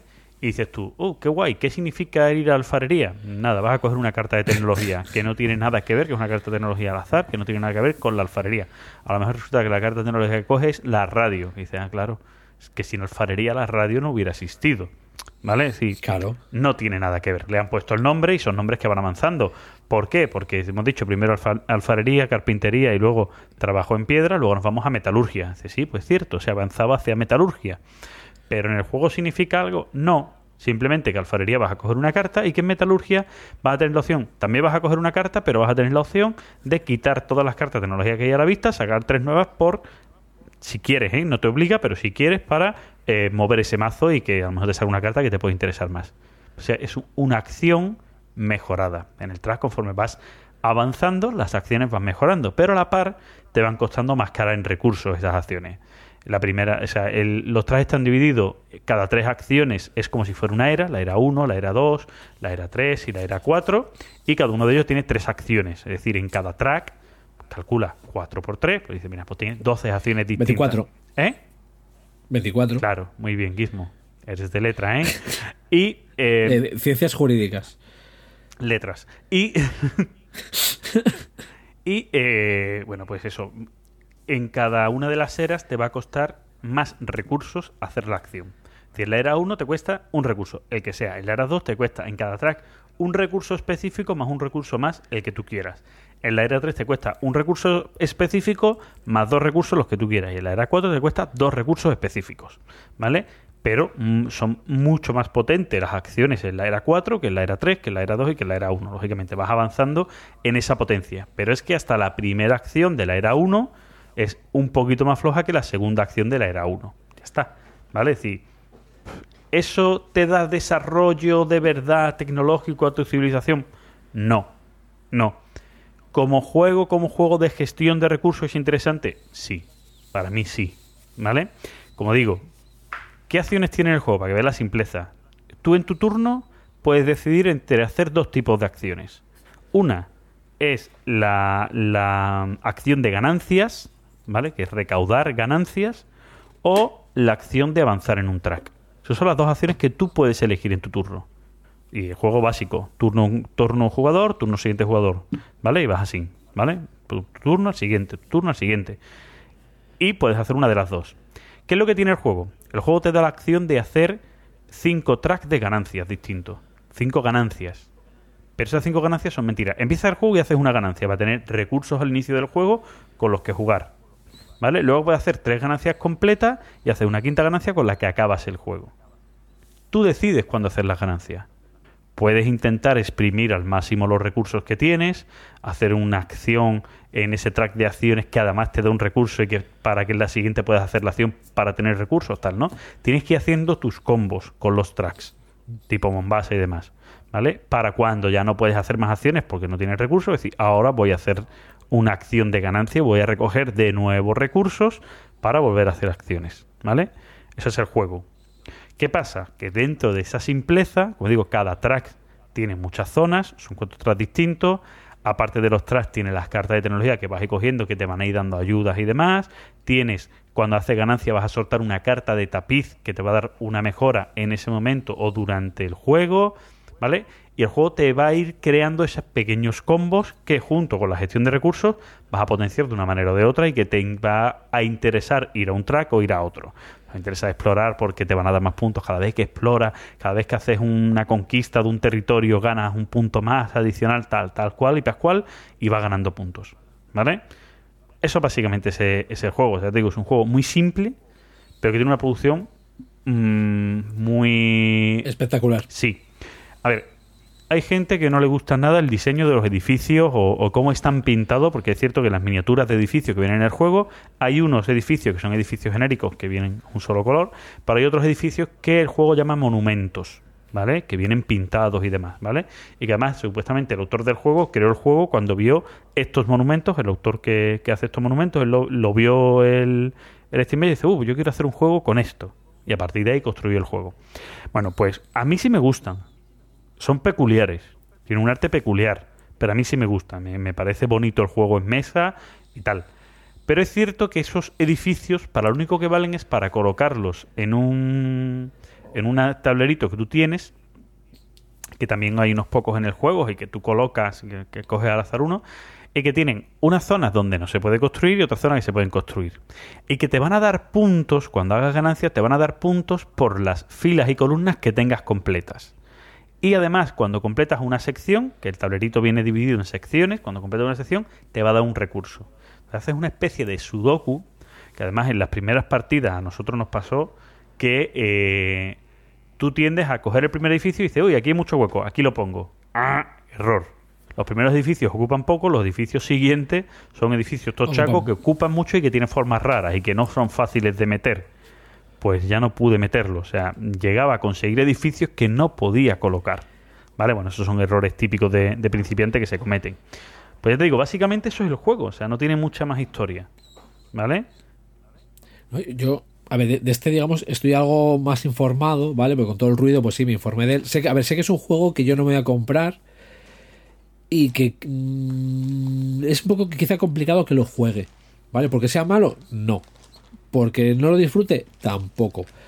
Pero entre algo que no me llama, que me dura hora y media, dos horas, y tengo algo que me encanta con esa duración, pues obviamente yo sé lo que voy a proponer, uh -huh. ¿vale? Entonces yo sí, a ver, con todo el ruido, pues sí me informé y dije, a ver, este juego no es para mí, no es para yo tener una ludoteca. A ver, eh, el juego, esto es fácil, ¿vale? ¿Te gustará el juego si te gustan juegos como Mombasa? ¿Vale? El Mombasa, el Mombasa no tengo. Si te gustan juegos como Mombasa, este juego te va a gustar. A mí particularmente sí, sí. tiene un punto un punto de simpleza y a la par elegancia mejor que el de Mombasa. O sea, el track, la forma de moverte por los tracks es más simple y elegante y además te da más acciones distintas que te hace pensar de irte a un, a un track o a otro, ¿vale? Que en Mombasa. En Mombasa te pasa que cuando ya estás en un track te interesa ya solo ir a ese track principalmente, porque la forma de conseguir puntos en Mombasa es, eh, es igual a, que tú hayas avanzado mucho en un track. En este más o menos te da igual, porque son acciones. Sí es cierto que las últimas acciones de los tracks pueden ser mayores, pero es que las acciones intermedias también te pueden interesar mucho, ¿vale? Entonces yo creo que te da un, mayor recorrido eh, y, y un mayor uso de los tracks de no especializarte en uno que en el Mombasa, creo. ¿vale? Te digo que todavía hay que darle más partidas y tal, pero creo. Para mí es un juego bastante curioso mmm, y tengo ganas de seguir dándole caña. Tengo ganas de probar. El juego tiene un modo solitario, como todos los juegos de, de esta editorial, viene con un automa, pero además tiene una versión para dos jugadores con un sistema de automa, pero también especial, ¿vale? Tiene un sistema ahí, todavía no me lo he leído, pero tengo ganas de darle Sí. a, ese, a ese formato. De ser dos más una cuestión mecánica ahí, tengo ganas de, de probarlo a ver cómo, cómo me funciona. Yo yo es que, ya te digo, yo hoy en día soy, estoy, digamos, en, no sé, en fase como muy más reacio, ¿no? A la hora de probar según qué cosas. ¿Vale? O sea, por ponerte un ejemplo, en las barduladas, ¿vale? Iban a probar el Cooper Island. Yo, pues bueno, había leído de qué iba, me había informado un poco de él para, para Essen. Y era en plan de, ¿lo vas a jugar? ¿Lo quieres probar? Tal, no sé qué. Y estaba, digamos, con eso que estabas como sufriendo, en plan de, por Dios que aparezca otra cosa. No se explico, ¿que el juego es malo? No. Pero que no te- simplemente no me apetece. Es, no te apetecía. No me apetece probarlo. No era el momento, a lo mejor. Bueno, yo, Exacto. o sea, esto es como todo. Yo si te digo, pruébalo. Si te gusta mucho Mombasa, que lo tienes además, pruébalo, porque, porque vas a disfrutar en la partida. Que te lo compres, Claro, que ya es la- otra historia. Pero probarlo, te lo las recomiendo. Las circunstancias para que lo pruebe, ya, pues igual es que yo no lleve juegos y que esté el tapestri, no sé si me explico. O que todos quieran jugar al tapestri sí o sí, y entonces, pues venga, vas a jugar al tapestri. Bueno, yo- Que también te digo, a ver, no será la primera vez de, pues venga, a jugar vosotros y yo miro, ¿eh? Sí, pero que te digo, ¿sabes? Si esto es una cuestión. eh, yo sé que tú eres muy eh, prejuicioso con los juegos de moda. No, no, Vamos, lo eres. Bueno, mismo. ve- va- va- no, es el, es el lado hater, no es, realmente Sí. no es prejuicio, es el lado hater. Bueno, pero, pero, pero tu lado hater te hace ser pre- prejuicioso y decir, no me apetece jugarlo. Pero, no, no, pero te en, creas, en ¿eh? el lado lógico, si te gusta Mombasa y te gusta el desarrollo de una partida Mombasa, este juego te va a gustar. ¿Me entiendes o no? O sea, es decir, sí, que tendrás otras sí, ganas de probar sí, te- juegos, pero que te digo que el juego te va a gustar. Exacto. Que, que, que a lo mejor no es un juego que tienes que rechazar y decir eso de jugar y yo lo miro. ¿Vale? No, no, no, eso, por no, no, eso, eso no, eso que no, no va por el tapestri, ¿eh? Eso no va por Ah, el eso. tapestri. No, no, no, eso en absoluto. Era, digamos, que si en alguna ocasión es en plan de, no, no, vosotros jugar y yo lo miro. Con el tapestri no. Pero vamos, que no es que me apetezca, ¿no? Eh, igual que otros juegos, pues que igual he probado hace poco, simplemente pues tampoco me he tenido mucha ocasión, ¿no? De probarlos. Y estaba en modo hater y tal, pero... Como del siguiente bueno. juego que vas a hablar, ¿no?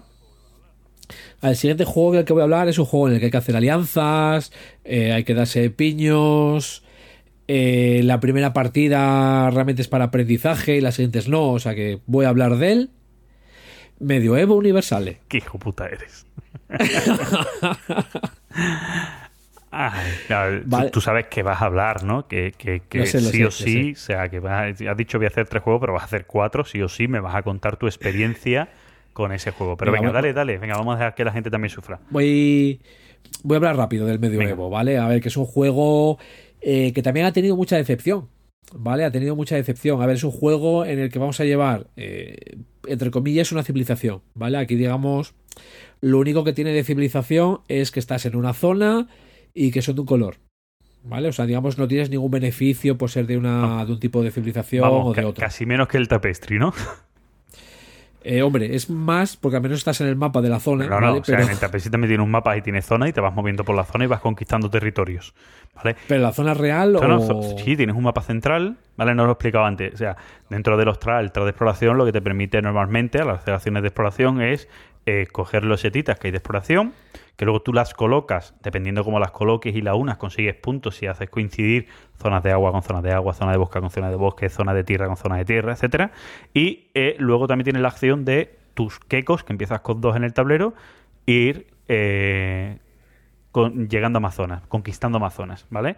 Y además te puntúan. El número de zonas que tengas, una de las cosas que tienes en tu ganancia es que te puntúan las zonas que tengas conquistadas.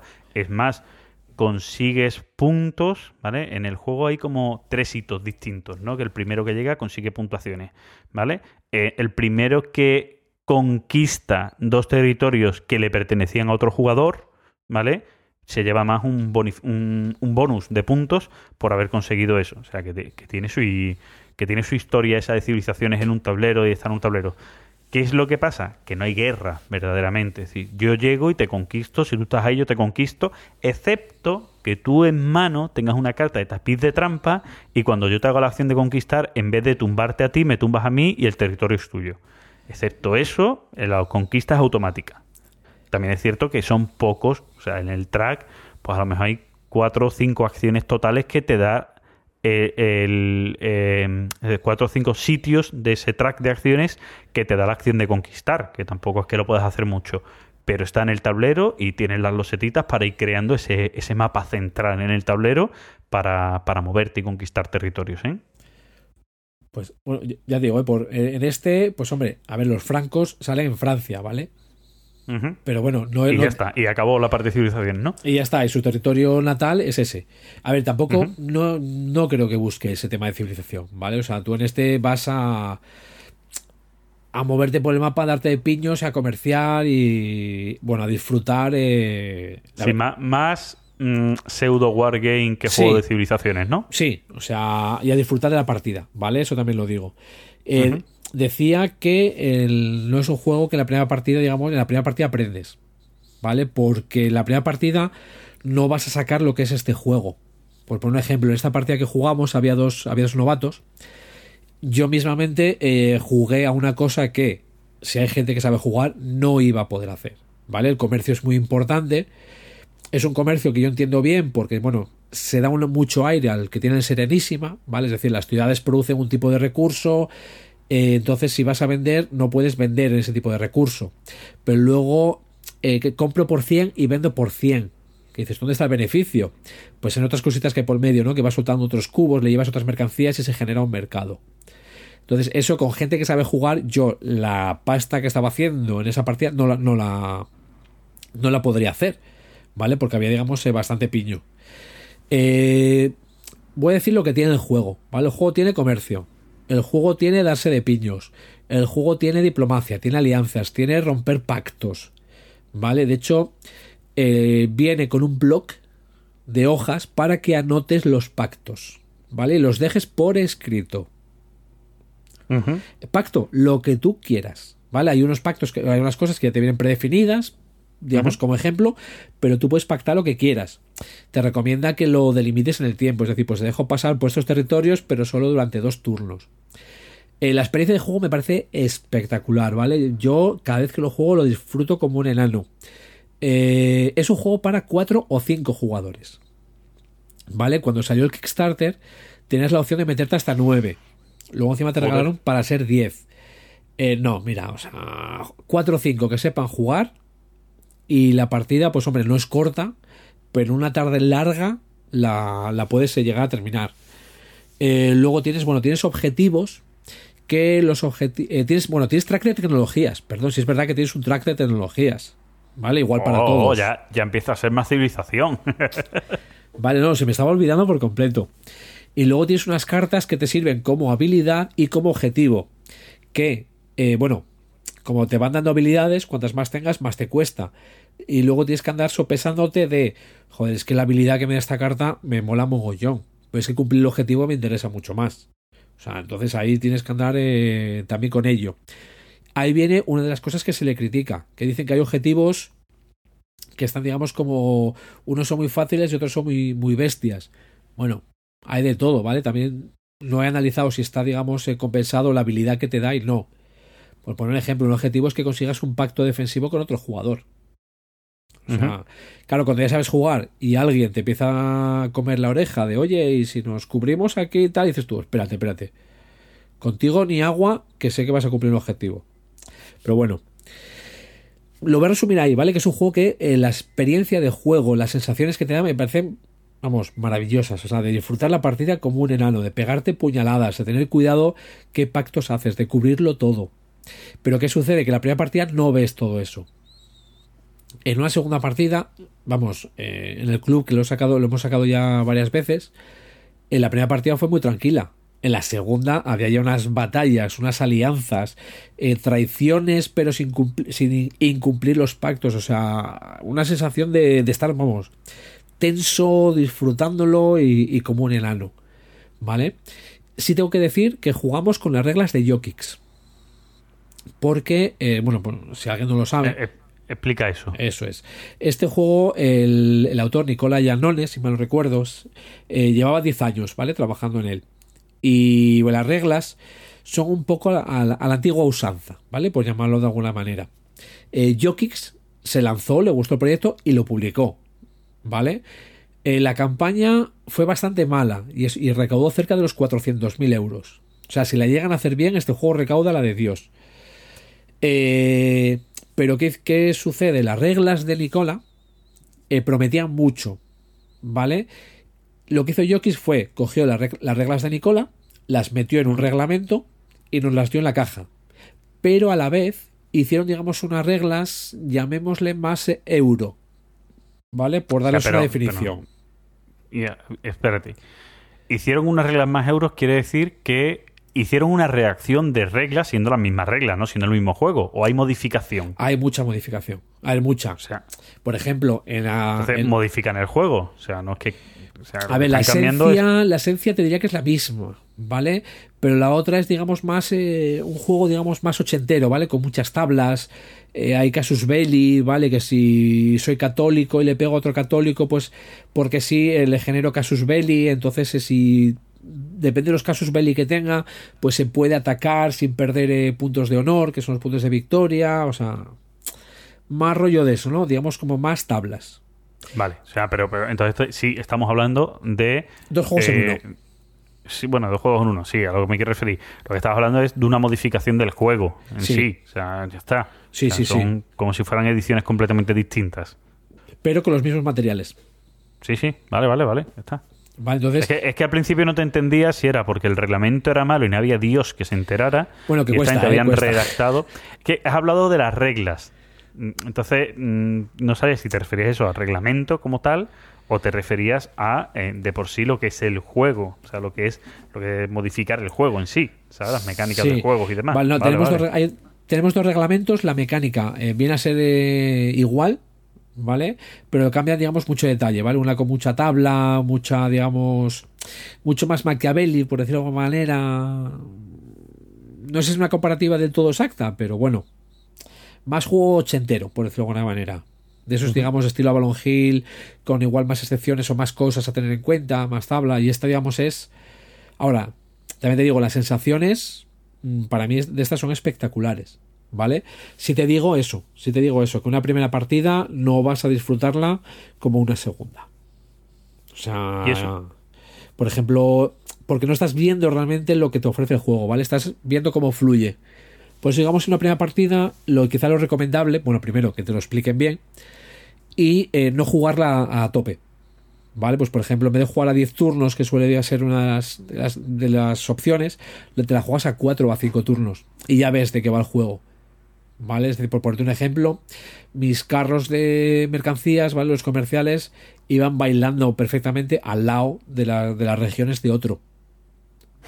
Que eso saca una tropa, les da por saco. Que bueno, cómo se mueven las tropas está muy bien, porque no se pueden mover solas. ¿Vale? Que comprarles medios de transporte.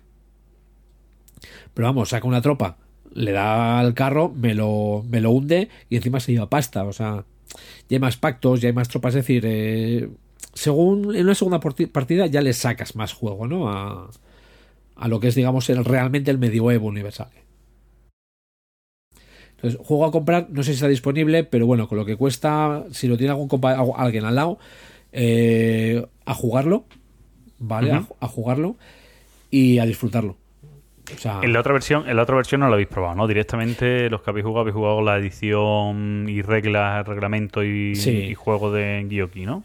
Sí, eh, es decir, hasta que no domines una y encima si la estás disfrutando, pues también se, la- se le criticado un poco cómo es el combate, bueno, porque al principio del turno se tiran los dados, el- cada jugador tiene un dado de 4, un dado de 6 y un dado de 8. Se tiran los dados para ver los bárbaros que van a salir, ¿vale? Digamos, entonces se hace como se indica este turno, cada vez que salgan bárbaros, pues sale eh, una infantería, un arquero y otra infantería. Y que a mí me parece muy bien. A mí me gusta ¿eh? el sistema de combate. Y luego el combate es tú tiras los tres dados. El dado más alto es el daño que haces y el daño más bajo es, digamos, las bajas por desgaste que vas a sufrir después. Eh, eso sí, a ver, ¿Y los el otro? El otro con sus dados. No, me refiero. El, el otro, o sea, tiras tres dados y has dicho uno, que el mayor esto y el menor esto. El del medio no vale para nada, ¿no? El del medio no vale para nada. Pero bueno, hay multiplicaciones. Es decir, si sacas dos cuatros, 4 por 4, tu fuerza de ataque es 16. Ujú. ¿vale? O sea, tiene, digamos, y luego las tropas eh, tienen habilidades especiales, ¿vale? O sea, la, la, infantería, pero bueno, ya depende de lo que hay enfrente y esas cosas. Es decir, la infantería pues se puede suicidar por hacer más daño, el arquero dispara antes, la infantería pesada aguanta más daños, la caballería hace carga de caballería y hace más daños de lo que harías normal, y el capitán que tiene, digamos, eh, pijadas especiales. O sea, pero vamos, para mí, muy buen juego. Uh -huh. Bueno, pues habrá que Dale. tenerlo en cuenta. Yo, yo son juegos de los que yo no me compraría, jugaría, pero a lo mejor yo no me compraría, no son de los sí. que a mí más me llaman, ¿vale? Yo, bueno, eh... yo aparte yo me gasté, a ver, a mí me costó, yo me gasté 260 euros, ¿vale? Más o menos. Y me compré la expansión del sexto jugador porque venía con el mapa de España y, y el Reino Unido. Pero claro, uh -huh. yo me lo pillé, entré en el Early Bird primero, que era una burrada de descuento, y tenía descuentos en jockeys por compras. Entonces... Bueno, o sea, me acabo de dejar claro, por, por, lo que me has dicho que te has gastado, me acabo de dejar claro que no me lo voy a comprar. O sea, tendré yo mejores que, o sea, que comprarme con 200 euros. El básico, bueno, el básico de esos son unos 300, ¿eh? creo ahora. Vale, sí, sí, sí, me lo estás poniendo a huevo, vamos. Por eso, por eso te lo digo. Si lo puedes, jugarlo, pero obviamente... Vale, vale. Bueno, eh, me voy yo con el último juego que tengo hoy, antes de tu último juego, Guismo. Y el último juego es el Bus, que me ha llegado mi edición 20 aniversario, la edición especial del 20 aniversario del juego Bus de Splotter Spillen, que ha editado la gente de Capstone Games. Eh, a ver, la gente que está fuera del mundo Splotter se echan las manos a la cabeza cuando dice, coño, una versión de luz, y si esta versión de luz es una versión de un juego normal, o sea, de cualquier juego normal, veo este juego, un juego normal de 40 euros, veo este juego, ya está, no tiene mayor historia. Claro, los que somos seguidores de Explotar es una versión de luz de la hostia. Pero ahora fuera de cachondeo, o sea, la versión normal del juego, ¿no? La versión retail es una versión normal de un juego normal, no es una versión de luz, ni, ni mucho menos, lo que pasa es que tiene un precio de versión de luz, o sea, 75 pavos, un juego... Precio con unos, sí, con unos componentes que tiene, no es normal, y eso es una realidad los que somos seguidores de Exploter sabemos que es el precio que hay que pagar por, por un juego de Exploter. Pero esta edición, esta edición 20 aniversario es una edición que la verdad es que se la han currado mucho. ¿Por qué? Porque te trae el juego nuevo, la nueva edición del juego, pero también te trae completamente la edición antigua. ¿Vale? Casi, pero no, casi te trae los componentes de dos juegos completos. Te digo casi, pero no es real, ¿vale? Porque los componentes de madera no vienen duplicados. Los componentes con los que tú haces tu colocación de trabajadores sí. y haces tus líneas y tus autobuses, eso no viene duplicado. Solo viene una vez. Pero el resto de componentes vienen duplicados. Es más, en esta versión 20 aniversario, casi por triplicado. ¿Por qué? Porque el juego te trae el tablero clásico con su diseño peculiar, que algunos dirían feos, otros dirían peculiar, con su tablero de acciones. Te viene un tablero que es el tablero mapa de la ciudad, donde tú vas a hacer tu línea de autobuses, y un tablero donde tú desarrollas las acciones con cubitos. Pues te vienen esos dos tableros completamente igual que su edición original del año 99.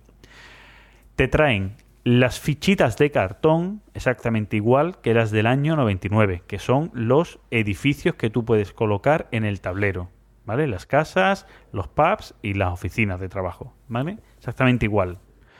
Te trae tu fichita para marcar en el reloj hacia dónde quieren ir los ciudadanos en ese turno, ¿vale? Eso te lo trae igual. Pero te faltarían los componentes, que solo vienen unos, los componentes de madera, que son los cubitos, los disquitos, los tokencitos que tú utilizas como colocación de trabajadores. Las fichitas, los palitos para marcar la línea de autobús y los propios autobuses para marcar los autobuses que tiene que en esta edición además vienen distinto a lo que era la edición del 99. La edición 99 todo era marcado con cubitos, ¿vale? O sea, todo, no venían autobuses dibujados, sino era un cubito que ibas moviendo. Pues aquí no, aquí son autobuses de aquella manera, ¿vale? Bien. También te trae esta edición el mapa nuevo, que ya viene integrado en el mismo mapa, lo que es el mapa central y la parte de acciones, y los edificios en cartón, ¿vale? De la nueva edición. Pero aparte, como es la edición especial, te trae los edificios en maderita también. O sea, juega, tú puedes jugar completamente todo con maderita en este juego, ¿vale? Con esta edición. Eso te digo bien las ediciones. Aparte, te trae un sobre con eh, cosas especiales. Te viene un cuadernito en el que viene un poco la explicación de cómo ha sido la creación del juego en el año 99 y la creación de, ahora del- de esta nueva edición. Te vienen unas cuantas de postales con, con diseños de los antiguos y te viene incluso un póster grande con la portada clásica del juego. ¿Vale? O sea que, bueno, una edición para los amantes de Splotter, una edición bastante bonita. ¿Vale? A mí me. Esta edición es que dice, "Mm, está guay tenerla. ¿Vale? Bueno, entrando en el juego. ¿Qué nos encontramos? Bueno, eh, nos encontramos ante un juego bastante original. Todavía a día de hoy, después de 20 años, sigue siendo un juego bastante original en cuanto a su forma de jugarlo. Siendo mecánicas conocidas, la desarrollan aquí de una manera distinta. ¿Por qué? Bueno, pues porque es un juego donde eh, vamos a colocar trabajadores, ¿vale? En distintos tracks, tipo, para que lo entendáis, dominan especies, ¿vale? Es decir, yo voy a ir colocando mis eh, marcadores en distintas acciones, en otras distintas acciones, y cuando acabe de colocar, se van a ejecutar esas acciones desde ese track de marcadores, desde arriba hacia abajo y de izquierda a derecha, en este caso. ¿Qué acciones hay disponibles? Pues las acciones que hay disponibles son eh, expandir mi línea de autobús, ¿vale? Eh, aumentar mi número de autobuses, aumentar el número de pasajeros que llegan a la ciudad, aumentar el número de edificios de la ciudad, parar o no el tiempo y hacer funcionar tus autobuses, ¿vale? Esas son las acciones que hay. ¿Qué es lo que pasa? Hay acciones que son únicas. La de aumentar autobús solo se puede poner un jugador. O la de parar el tiempo solo se puede poner un jugador. O la de ser el jugador inicial solo se puede poner un jugador. Pero el resto de acciones, la de expandir tu línea de autobús, el de traer nuevos pasajeros o construir edificios, o mejor, hacer que se muevan tus autobuses, se pueden poner el número que quieran de eh, jugadores. Pero con una salvedad. Que en el juego se van a hacer tantas acciones como el número máximo de autobuses que, que haya en el juego. O sea, de inicio todo el mundo empieza con un autobús. Conforme alguien aumenta su autobús, el número máximo de acciones que vas a poder hacer es de dos. Cuando alguien en el juego, el que sea, no tienes que ser tú, llega a tres, pues el número máximo de acciones van a ser tres. Es decir, si yo me pongo en expandir mis líneas de autobuses, voy a poner tantas fichas en el tablero de líneas de autobús, tantos palitos, como el número máximo de autobuses que algún jugador tenga, el que sea. ¿Vale? Pero a la par, eso va a condicionar cuántos jugadores pueden hacer esa acción. ¿Por qué? Porque el que se pone en el primer, en la primera mm, casilla, la que está marcada con la A, de expandir su línea de autobuses, va a poner tantas líneas de autobuses como el número que hay de eh, autobuses máximo, ¿vale? Como el nivel máximo de autobuses. El siguiente, una menos. El siguiente, dos menos. El siguiente, tres menos. Y además se va a ejecutar en orden contrario. El que menos pone es el primero que lo ejecuta, hasta el último que hace la acción completa según el nivel máximo de autobuses. Con eso conlleva que inicio del juego solo se puede poner un jugador, porque el máximo de autobuses es uno, por lo tanto no se pueden poner dos. Excepto si se juegan cinco jugadores, que el primer y el segundo jugador que se coloquen en ese track van a hacer los dos el máximo de número. Y a partir de ahí ya se empieza a descontar. ¿Vale? pues entonces condiciona al crecimiento. Hasta no hay más autobuses, no hay más crecimiento. ¿Vale? Es un poquito el juego. ¿Dónde está lo anecdótico que digo de la mecánica de esta de colocación de trabajadores? Pues que tú tienes 20 trabajadores y conforme los vas colocando en las acciones, los pierdes para el juego. O sea, tienes 20 trabajadores para la partida completa. Tú decides cómo los gastas. Tienes eh, por obligación que colocar dos en cada turno y a partir de ahí tú decides. Entonces, puedes acabar el turno tú antes o después que otros jugadores, ¿vale? En la partida que echamos el otro día, por ejemplo, hubo dos jugadores que se quedaron al final. Uno de ellos con una acción y otro de ellos con tres. Esas tres acciones pudo masificar un poquito más sus acciones y ganar la partida. Se lo gestionó bien, ¿vale? Eso es más o menos la parte más llamativa del juego. Después, esa parte del número máximo de autobuses que van haciendo que se puedan colocar más o menos entre los tracks, también hace mucho. ¿Vale? Conforme alguien va avanzando mucho a la línea de autobuses, si más o menos todos vamos equilibrados, el juego va lento. Conforme alguien empieza a avanzar mucho, el juego se aligera. Porque como se pueden hacer más acciones en los tracks, vamos a ir gastando más eh, trabajadores nuestros, por lo tanto el juego se va a acelerar su final. Entonces el juego, la verdad es que en ese aspecto es muy mutable. Luego, ¿cómo va la mecánica del juego? ¿Cómo se consiguen los puntos? Eh, aquí Gizmo lo decía, ¿no? Gizmo, ¿cómo, ¿cómo es la mecánica del juego? ¿Qué es lo que quieren hacer los ciudadanos de la ciudad? Hombre, van a sus- al sitio que quieren ir de forma lógica. Claro, ¿cómo es la forma lógica? por la mañana a trabajo, la, por la tarde al pub y después a casa. Claro. Vas a trabajar, te emborrachas, duermes la mona, vas a trabajar, te emborrachas, duermes la mona, ¿no? Ese es el track. Ese Ahí es el- estamos. ese, ese es, ese es más o menos el, El ciclo de la vida. El ciclo de la vida. Ya lo decía. Simba. Sí. ¿Qué es lo curioso de la partida que echamos el otro día, por ejemplo? Que, bueno, eh, los trabajadores empiezan eh, el, el track, mm, eh, que es una especie como de reloj, nunca mejor dicho, empieza marcando que los jugadores están en casa y el primer sitio que quieren ir es al trabajo. Luego, después del trabajo, como decimos, quieren ir al pub. Bueno, en nuestra partida fue muy curioso porque eh, los jugadores querían ir al, al trabajo, ¿vale? Luego fueron a, o sea, fueron al trabajo y luego querían, querían ir al pub. Estuvieron cuatro turnos seguidos yendo al pub, Gizmo. Se paró el tiempo cuatro veces seguidas. ¿Vale? O sea- Costaba la misma vida mover a la gente. Creo que el que ganó con máximos puntos, que ganó con cinco puntos nada más. que Costaba mucho mover a la gente porque estaban todos donde querían estar. Se pillaron una borrachera de la hostia los Lo, jugadores. lo- lo que pasa es que en esa partida dejas mucho control de finalizar de partida al que vaya potente. Sí, sí, Porque más o, menos, más o menos por ahí va la línea. Lo que pasa es que el que podía decidir eh, acabar la partida, o había un jugador que pudo decidir acabar la partida, como ya tenía un punto negativo y conseguía otro punto negativo, porque cuando tú paras la partida coges una gemita que hay en el marcador de reloj, y esa gemita son puntos negativos. Iba a tener dos puntos negativos y al retroceder en los puntos se iba a la puntuación del que iba el segundo jugador, en este caso yo. Que el- en, en caso de empate, las reglas del juego dicen que gana el jugador que esté abajo. Es decir, la ficha que esté abajo, el que haya llegado ante ese punto. Eh, había, había un desempate por fichas de tiempo. No sé si. No, no, ¿O no, no? no, no, no. El juego te dice, no hay desempate por ficha de tiempo. El juego dice, conforme se han acabado los puntos, cuando se, se contan los puntos, lo primero que se hace es restar los puntos de ficha de tiempo. En caso de empate, y ahí donde te dice en caso de empate, si, si dos jugadores están en el mismo esto, la ficha que está más abajo, la que ha llegado antes de los puntos, es la que gana. Eso es lo que te dice más o menos la regla. Si no me las he leído mal, ¿vale? Creo que dicen eso exactamente. Bueno, Por lo tanto, tampoco. Sí, sí, por lo tanto, este jugador que podía parar la partida no le convenía. ¿Vale? A los otros jugadores no le convenía parar la partida porque entonces ganaba el otro, el que iba por delante, por lo tanto, hay esto. Es cierto que algún jugador se decía que eso le parecía un poco anticlimático esa forma de parar. Que decía, "Bueno, estamos en una primera partida, eh, no sabemos bien las estrategias, no nos hemos movido muy bien, hemos parado por putear porque la gente apenas hiciera punto, hemos, hemos parado seguidamente muchas Claro. veces el tiempo, ¿vale? En vez de haber gestionado bien nosotros para sacar puntos, lo que hemos hecho es que nadie puntúe. Yo no puedo sacar puntos, pues nadie puntúa. Mis huevos ahí, muy español eso, ¿no? Si yo no, nadie, ¿no? O, o pi todos o la pi al río. Al río, pues exacto. Y bueno, esa, esa fue nuestra partida. La verdad es que a mí me ha gustado mucho la dinámica eh, y tengo muchas ganas de volver a jugarlo. ¿No, ¿no Es lo habías un- jugado? No, no lo había jugado nunca. Pensaba que sí, pensaba que sí. No, no, no, no. O sea, te- ya cuando hablamos de Explorer te dije que es un juego que tenía ganas de conseguir, pero que no había jugado al juego, ¿vale? Que había leído de él, pero que no había jugado. Es más, no- nos asaltó una duda.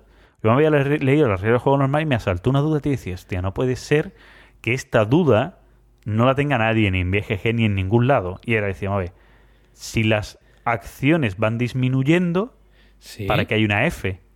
Si el máximo de autobús es el 5, el primero hace 5, el siguiente, o sea, el primero el que está en la hace 5, el que está en la B hace 4, el que está en la C hace, hace 3, el que está en la D hace 2, el que está en la E hace 1, el que está en la F hace 0.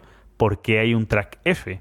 Y es porque no había leído al final del juego ya de cómo se acaba la partida. Dice, partida 5 jugadores, la A y la B hacen el mismo número de acciones, el total, máximo.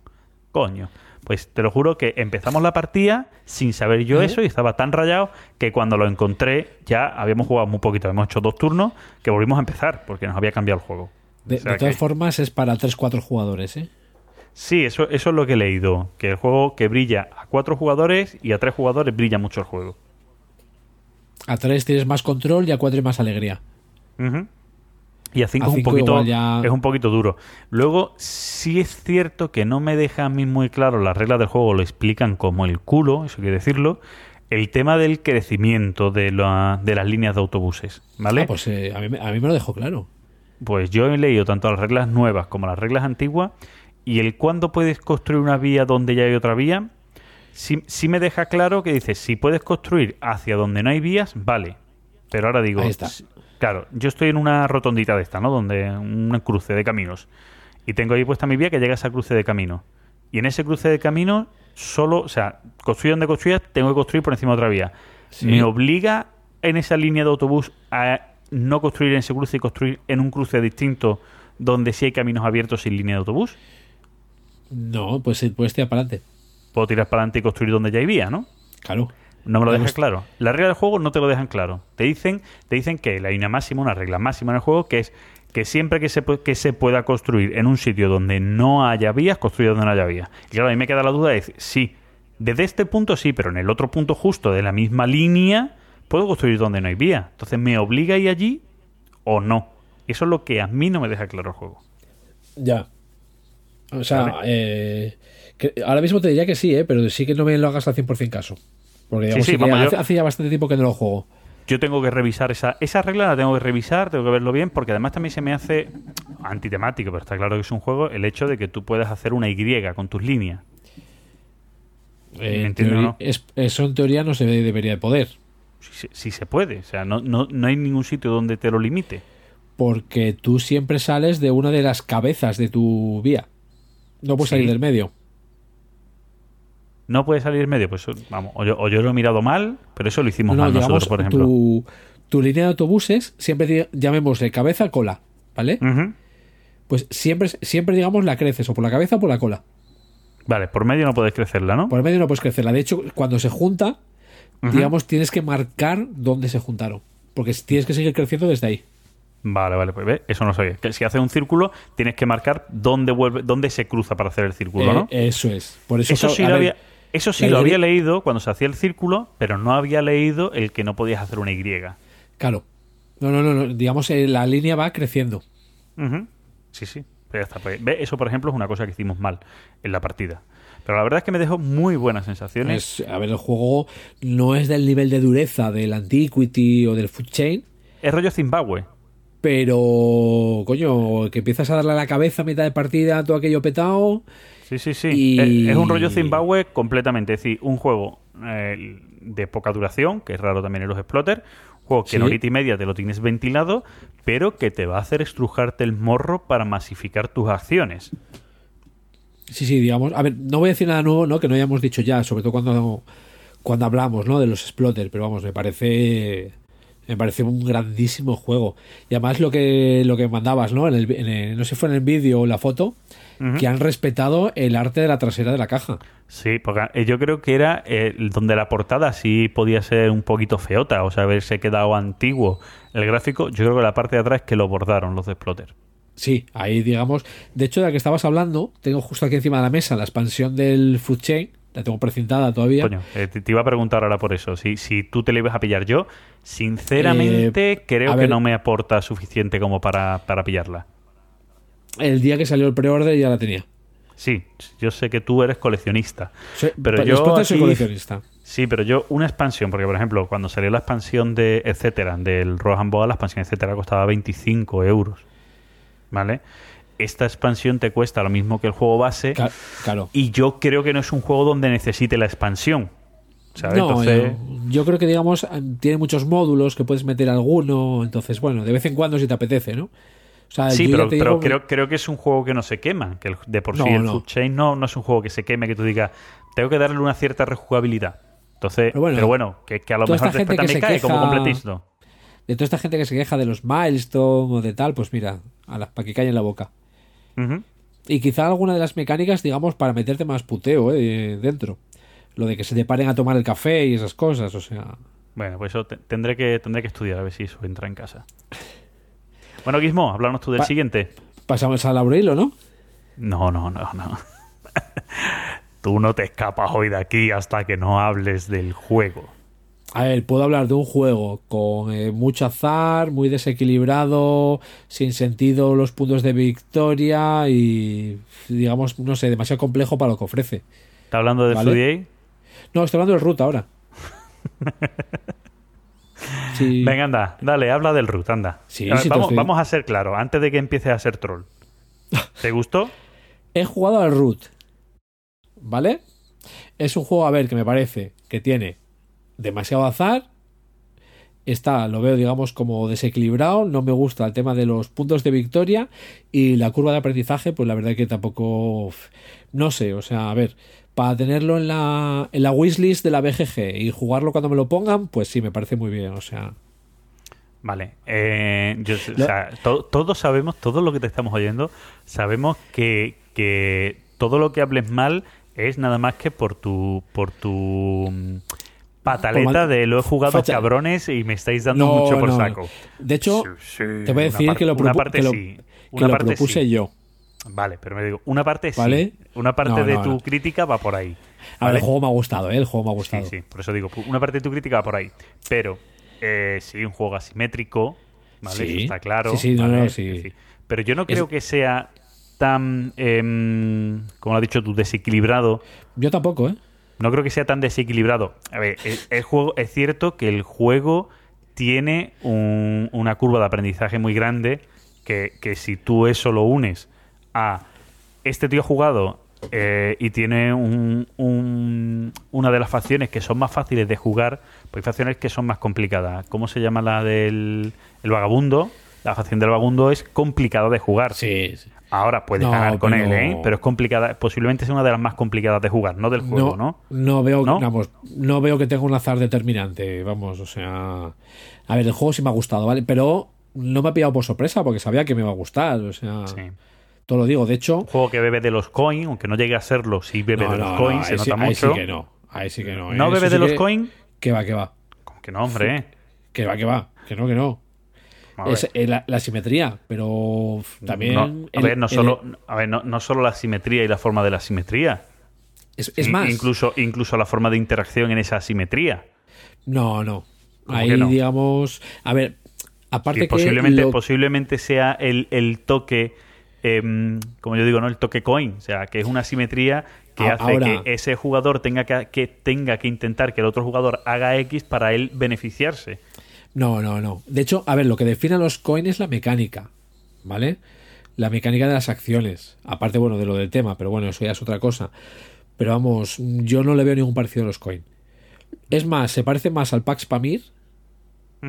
¿vale? La obsesión que tiene Colverle con los palos.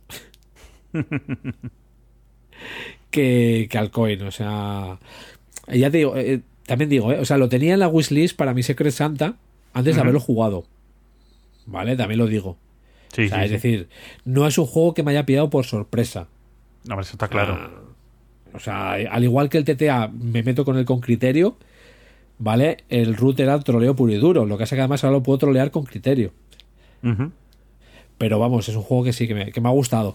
También te digo, me ha gustado mucho más el Pax, me gusta más el Pax Pamir que el root. A ver, ta- ta- también son juegos que tienen un target distinto.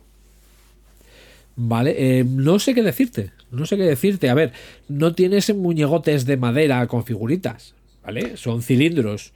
Pero, por ejemplo, la mecánica de los palos, la. Bueno, no es exactamente igual, claro. La tiene. Es decir, hay un, hay un palo favorito. En vez de los zorros, los conejos y los urogallos, ¿vale? Pues es el político, el la inteligencia, económico y el militar. Y según las cartas que tengas de acción, pues bueno, son gratis. Pero bueno, eh, sí que, ya digo, a ver, el juego me gustó. ¿Vale? O sea, me gustó. De hecho, ya digo que propuse yo la partida. Eh, fue un poco, llamémosle suicidio, ¿vale? Porque sabía que si la iba a proponer ahí, obviamente, iba a salir fotografiado. Fue un suicidio Pero- social. Pero vamos, fue nada a ver con gusto. Ya digo que incluso lo, estábamos viendo a qué jugábamos, igual nadie dijo el root porque estaba yo. Vale, está tal. Y digo, oye, si ju- podemos jugar el root. Y todos hicieron, ¿eh? Y miraron con esos ojos súper abiertos diciendo, ¿de verdad Gizmo ha dicho eso? Y fue, venga, vale. De hecho, la semana anterior me había leído las reglas. O sea, había estado en Ujú. sesión en el club que estuve bastante rato jugando a solitario. Y uno de los ratos que tal dije, "Ah, pues mira, ya que está el root aquí, voy a leerme las reglas. Ya a fondo.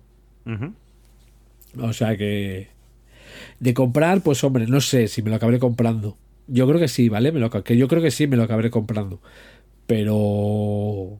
Jugarlo, cuando me lo ponga en la mesa, lo juego. Sí, no, ya está, sí. sí. Las sensaciones en partida y tal son... Yo sabía que son sensaciones que te iban a gustar, vamos, Sí, sí. jugar. Ahora ahora ya después, sí es cierto, como tú dices, ¿no? Que a lo mejor tiene más azar que los coins o es un azar menos Nah. controlable que los coins, ¿no? Esa- en ese aspecto... Eso no- no bueno, es depende, depende, depende del coin también, ¿no? Eh, Pero pero... lo, de- lo del azar era por tal, o sea, no es preocupante el azar que tiene. No, a ver, pero que es un juego, vamos a ver, a- al igual que muchos Wargames, un juego que no es que tenga un azar que pena, no es que tiene que tenerlo, sino el juego no tiene ciencia. Sí, a ver, y no es un azar. Si, si no, si no gana la facción mejor en el escenario en ese momento. O sea, no te, no te deja la sensación, por decirlo, por simplificarlo, de que al final de la partida gana el que más saque un dado. no, no, eso no.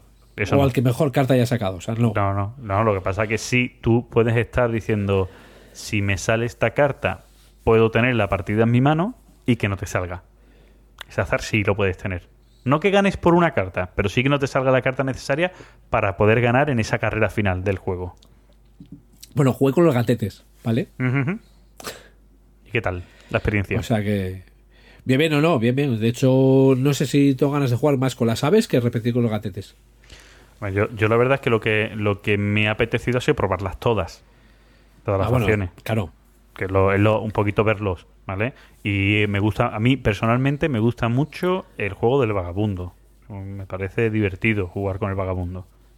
¿Vale? Pero mira, eso me gusta del Pax Pamir, que puedes pasar por todas las facciones en la misma partida. Ujú. Vas cambiando de alineación. Pero, no, pero digamos el tema de las aves o el, el decreto, digamos, me, me moló la, esa idea. Guay. Y luego nada, digamos, yo creo que sí, el, cada uno tiene su forma de jugar o de plantear la partida y bien, o sea, para adelante. Sí, sí, no, está bien. Y el hecho también de tener las cartas estas que te pueden dar la victoria directa si consigues las mayorías de no sé qué, no sé cuánto. Ese tipo de detalles están, le dan al juego Sí, un sí, puntito sí. también. Que decir, mm, yo sé que esta facción va a ese, a ese fin, que es con lo que él consigue los puntos, pero a lo mejor tiene la carta y me estoy descuidando pensando que no tiene la carta, ¿no? Este tipo de historias que, que está guay también, ¿no? Que te da un poquito más de versatilidad. Y que se juega ágil. Sí, eso sí. Eso, digamos, también se agradece. Ujú.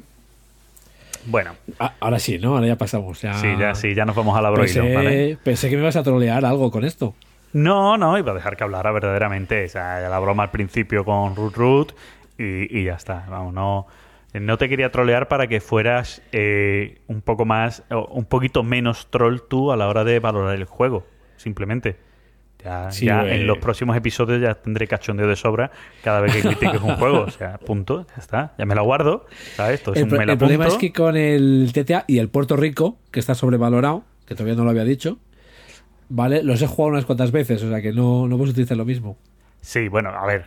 eh, si te pincho, hablas bien del Puerto Rico. Del TT a lo mejor no tanto, pero del Puerto Rico hablas bien. En es Puerto Rico que- puedo, puedo hablar mejor, sí. Sí, sí, sí, lo sé. Sí, lo sé. sé que si te pincho del Puerto Rico, porque Puerto Rico hay que reconocerle lo que es. Está claro, Sí. puede gustar más ver, o menos. Yo el Puerto Rico para mí está sobrevalorado, Eso. ¿vale? Si saliese a día de hoy, a día de hoy no, no sería lo mismo que cuando salió. Sí, sí, un juego. Bueno, unas mecánicas de juegos que han podido envejecer un poco, un poco peor que otros. Pero, pero sí, pero hay que reconocerle que es un gran juego y que fue un gran juego. Que es o fue, que cada uno Fue. quiera. Ya está. Fue. Ya está. Y ya el TTA sí es una cuestión de gusto. Eso ya te puedo decir. Ahí sí puedo entrar en que tú digas no me gusta. Mucha gente que no le gusta nada. Bueno, ya está. Pero también hay que entender, también hay que entender que hay muchos juegos buenos que no te gustan. Porque no son tu línea de juego. Juegos le- tipo Pandemic y demás. Yo al TTA, por ejemplo, sí le reconocí en la primera edición que la parte de gestión me parece una maravilla, ¿eh?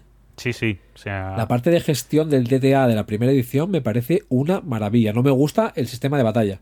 O sea, cómo está metida la batalla. sí, ahora la en, esta nueva edición han cambiado un poco el sistema La han de cambiado, batalla. pero han estropeado la gestión. Mm, No la han, tro- no la han estropeado, la gestión es Sí, prácticamente la- la igual, ¿eh? Pero la corrupción, digamos, no está, no es tan severa.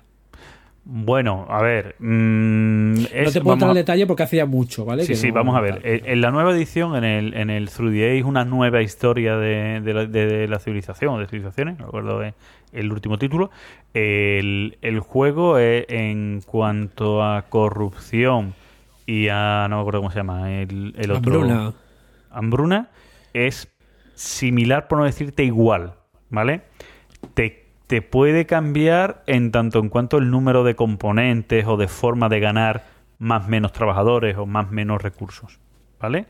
Pero pasar pasa igual, es decir, si, si te distraes, te pasa exactamente igual. Sí, sí, sí. O sea, Y eso la sí ba- es verdad, ¿eh? Y la batalla cambia, pero tampoco sin cambiar mucho la batalla. Lo que te cambian es las tácticas. Que las tácticas las sacas tú y tienes preferencia, pero hacen una cosa muy temática, que es cuando te ven que esa táctica funciona, te la puedo copiar. Y bueno, y han suavizado a Napoleón y esas cosas. sí, bueno, ya, ya, ya ahí han matizado un montón de, de cartas y demás, que eso ya es otra historia, ¿vale? Que eso ya es otra historia. Que en algunas creo que lo han hecho bien, en otras creo que se han cargado algún personaje que otro. Algún personaje que era guay y ahora es. pff, ¿Vale? Entonces, pero bueno, esos son matices y demás, que eso ya es otra historia. Pero bueno, que te digo que ahí, ahí yo siempre digo que para mí la grandeza del Through the A es sentir que estoy jugando un juego de civilizaciones sin tablero. Y es que no me da tanta sensación de civilización. A mí sí, a mí sí me la da. Pero, no, pero cuando lo disfrutaba no me importaba, ¿eh? O sea, Sí, sí, pero te digo, a me mí, importa. o sea, a mí me la da incluso el, el tema de la guerra, es decir, que yo, o sea, no, o sea, estoy viendo que me pueden atacar sin que se me acerquen, ¿no? Ese concepto típico de tablero, sin que se me acerquen, estoy viendo que me pueden atacar, ¿no? Ese concepto que está, está muy guay, está, está muy conseguido en ese aspecto. Gustando más o menos, eso está muy conseguido. Y yo soy fan declarado, vamos. Pero bueno, vámonos al abro hilo, anda, que vamos a hablar ¿Sí? no de civilizaciones esta vez, sino de, casi. de guerra. Así que abro hilo. Abro hilo. Abro hilo. Abro hilo.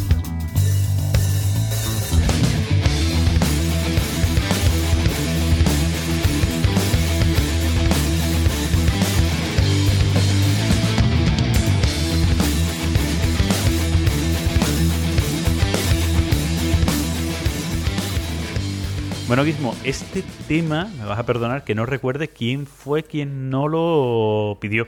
Hubo alguien en Eh, Twitter que nos dijo, hablar de esto. Creo que fue Gambito. O Creo que Gambito. fue Gambito. ¿Gambito o Gambito? Yo me, me quedo ya con Gambito. Porque es que no lleva acento y es más fácil de escribir. Y punto. Y ya está. Vale, vale, es que como hace poco te lo decía en Twitter, pues yo ya ahí lo dejo. Bueno, Sí, lo, lo que sí que hoy, bueno, con el timeline que no cargado que hemos tenido, ujú. A ver, a ver cómo nos alargamos aquí. a ver, mm, yo no quiero alargarme mucho a analizar los juegos. Quiero hablar de qué juegos existen, qué diferencias hay más o menos entre ellos, cuáles son los recomendables según qué experiencia de, de juego quieras. Y a todo esto, un segundo, no lo hemos dicho, hemos dicho quién ha puesto el tema, pero ¿de qué tema vamos a hablar, Guismo? Sí, eh, Wargames ligeros. Sí, Wargame ligeros. ¿Qué Entonces, significa Wargame yo creo- ligero? Pues pueden ser Yo Wargame quiero hacer un par de disclaimers antes de empezar. Vale, un segundo. ¿Vale? Wargame ligero. Wargame ligero son juegos que nos puede valer A para echar un Wargame, sabor Wargame en poco tiempo.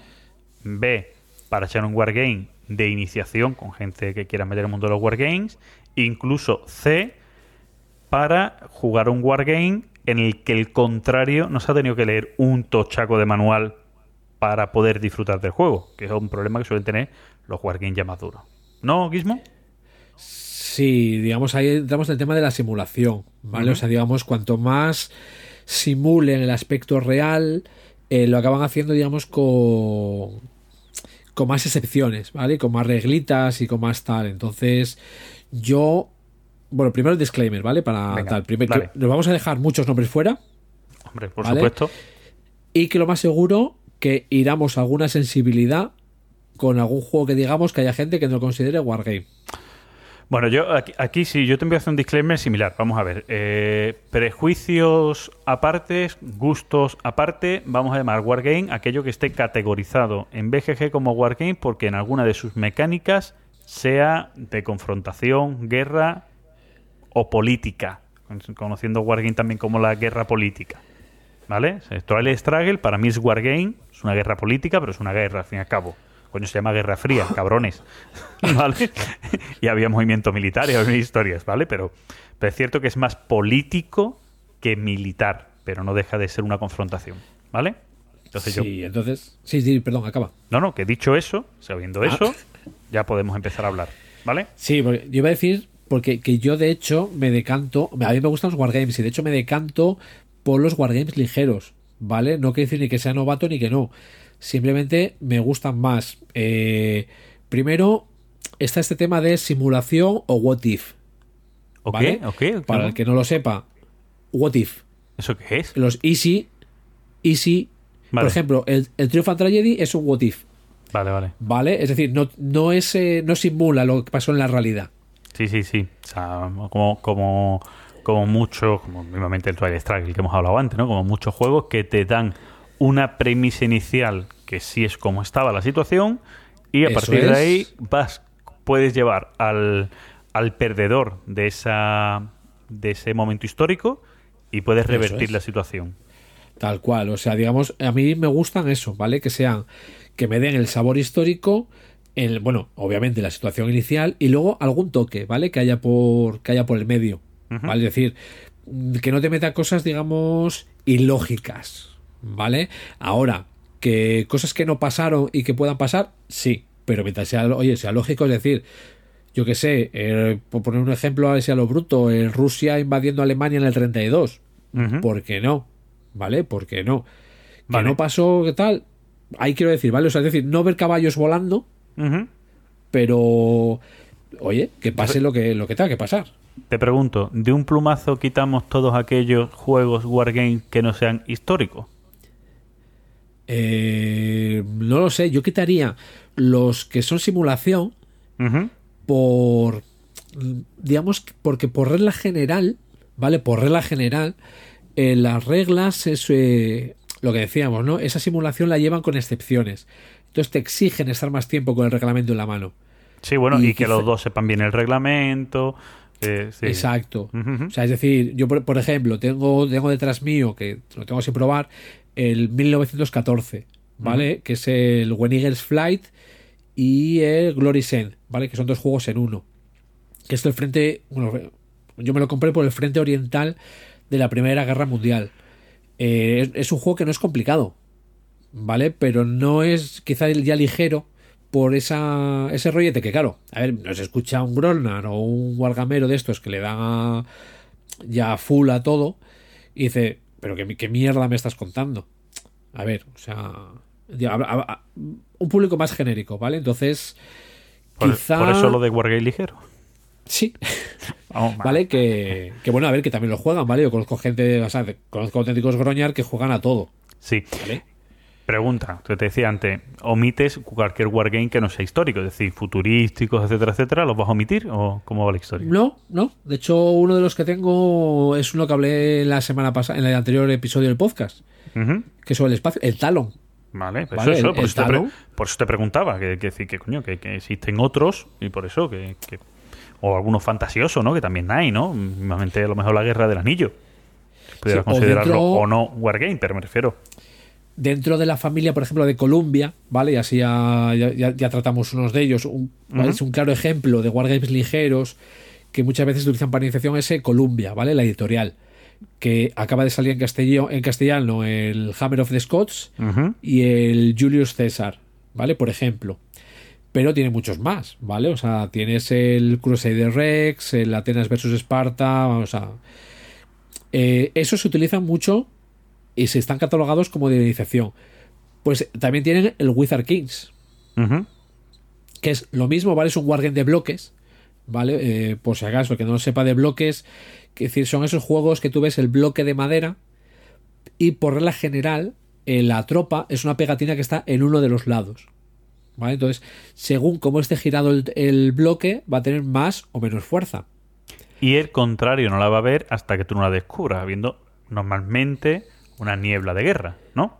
Eso es. O sea, por eso digo normalmente en un lado, ¿vale? Porque alguno de los que voy a mencionar por encima están en los dos lados, pero bueno, Como los Command and Colors, por ejemplo. esa- eh, tal cual. Es el que iba a mencionar. Ujú, ujú.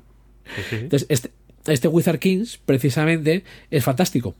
¿Vale? Hay elfos, hay orcos, hay enanos. Y es la mecánica Columbia. ¿Vale? Misma mecánica Columbia que con cartitas, se muevo, pego, las tiradas de dados, eh, según la iniciativa de la tropa y según el valor, pues es lo que tengo que sacar eh, en el dado y esas cosas. Pero con fantásticos, ¿vale? O sea, con razas fantásticas. Que está muy bien ese juego, al que le guste estas cosas y encima, digamos, le guste lo fantástico, porque tiene, digamos, mucho mundo detrás, ¿vale? Tiene mucho mundo para hacer campañas, eh, todas estas cosas. Entonces, eh, y así ya dejamos dicho Columbia, ¿vale? Bien. Sí voy a añadir una cosa de Columbia. Son juegos que están muy bien, que disfruto jugando, pero al final de cada partida es una sensación de frío, en mi caso. Sí, vamos a ver, narrativamente te cuentan poco. Bueno, Hammer of the Scott sí tiene un poquito más, a lo mejor, de narración que otros. Me gusta más el Richard III, por ejemplo, que Bueno, el Hammer of Scots, que es muy similar, ¿vale? sí, sí, pero, te voy a decir casi similar en cuanto a sensaciones de partida. Son de los pocos que he probado, coño. Ahí, gracias, Guillermo. gracias. Sí, son de los pocos que he probado.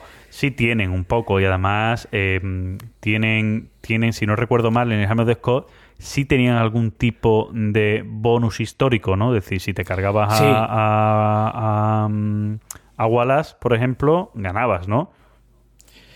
Eh, creo que sí, creo que era Wallace y luego si el noble combatía en su provincia, o sea... Sí, que había detalles, as- así detalles que, que además le daban ese sabor histórico y que te, te podían hacer incluso, pues, el concepto además, eso, ¿no? Narrativo un poco del final de partida, ¿no? Así que, claro, tal, no sé cuánto, sabía por dónde ibas a mover a Wallace, fui a por él, gané, a quitar a Wallace, acá llegó la rebelión y a tomar por culo, ¿vale? Claro. Y a la vez es un what if porque tú no sabes dónde está Wallace. Eso es. Ujú. Pero yo es, es al final de la partida, ¿vale? O sea, no es el durante, sino al final. Al final de la partida es como, eh, ya está. O sea, no sé, hay otros que me... ah, Yo también, ya adelanto, me gustan mucho los de bloques, ¿vale? El tema de la niebla de guerra, por ejemplo, me gusta. Aunque también se puede hacer con fichas, ¿vale? La niebla de guerra. Sí, claro. Ficha boca abajo, etcétera, etcétera, vamos. Eso, por ejemplo, y si quieres ya saco otro, la serie Napoleón X20. Sí, que también ha salido en español con la gente de Dracoideas. En español sacaron los cuatro escenarios de España, ¿vale? Que es el España 20. Sí, sí. Pero iban a seguir, ¿no? que- Iban a seguir la línea, creo, ¿no? Una de las cosas que habían dicho. No lo sé. Creo que sí, que algo habían anunciado la gente de Dracoidea, de que iban a seguir con la línea.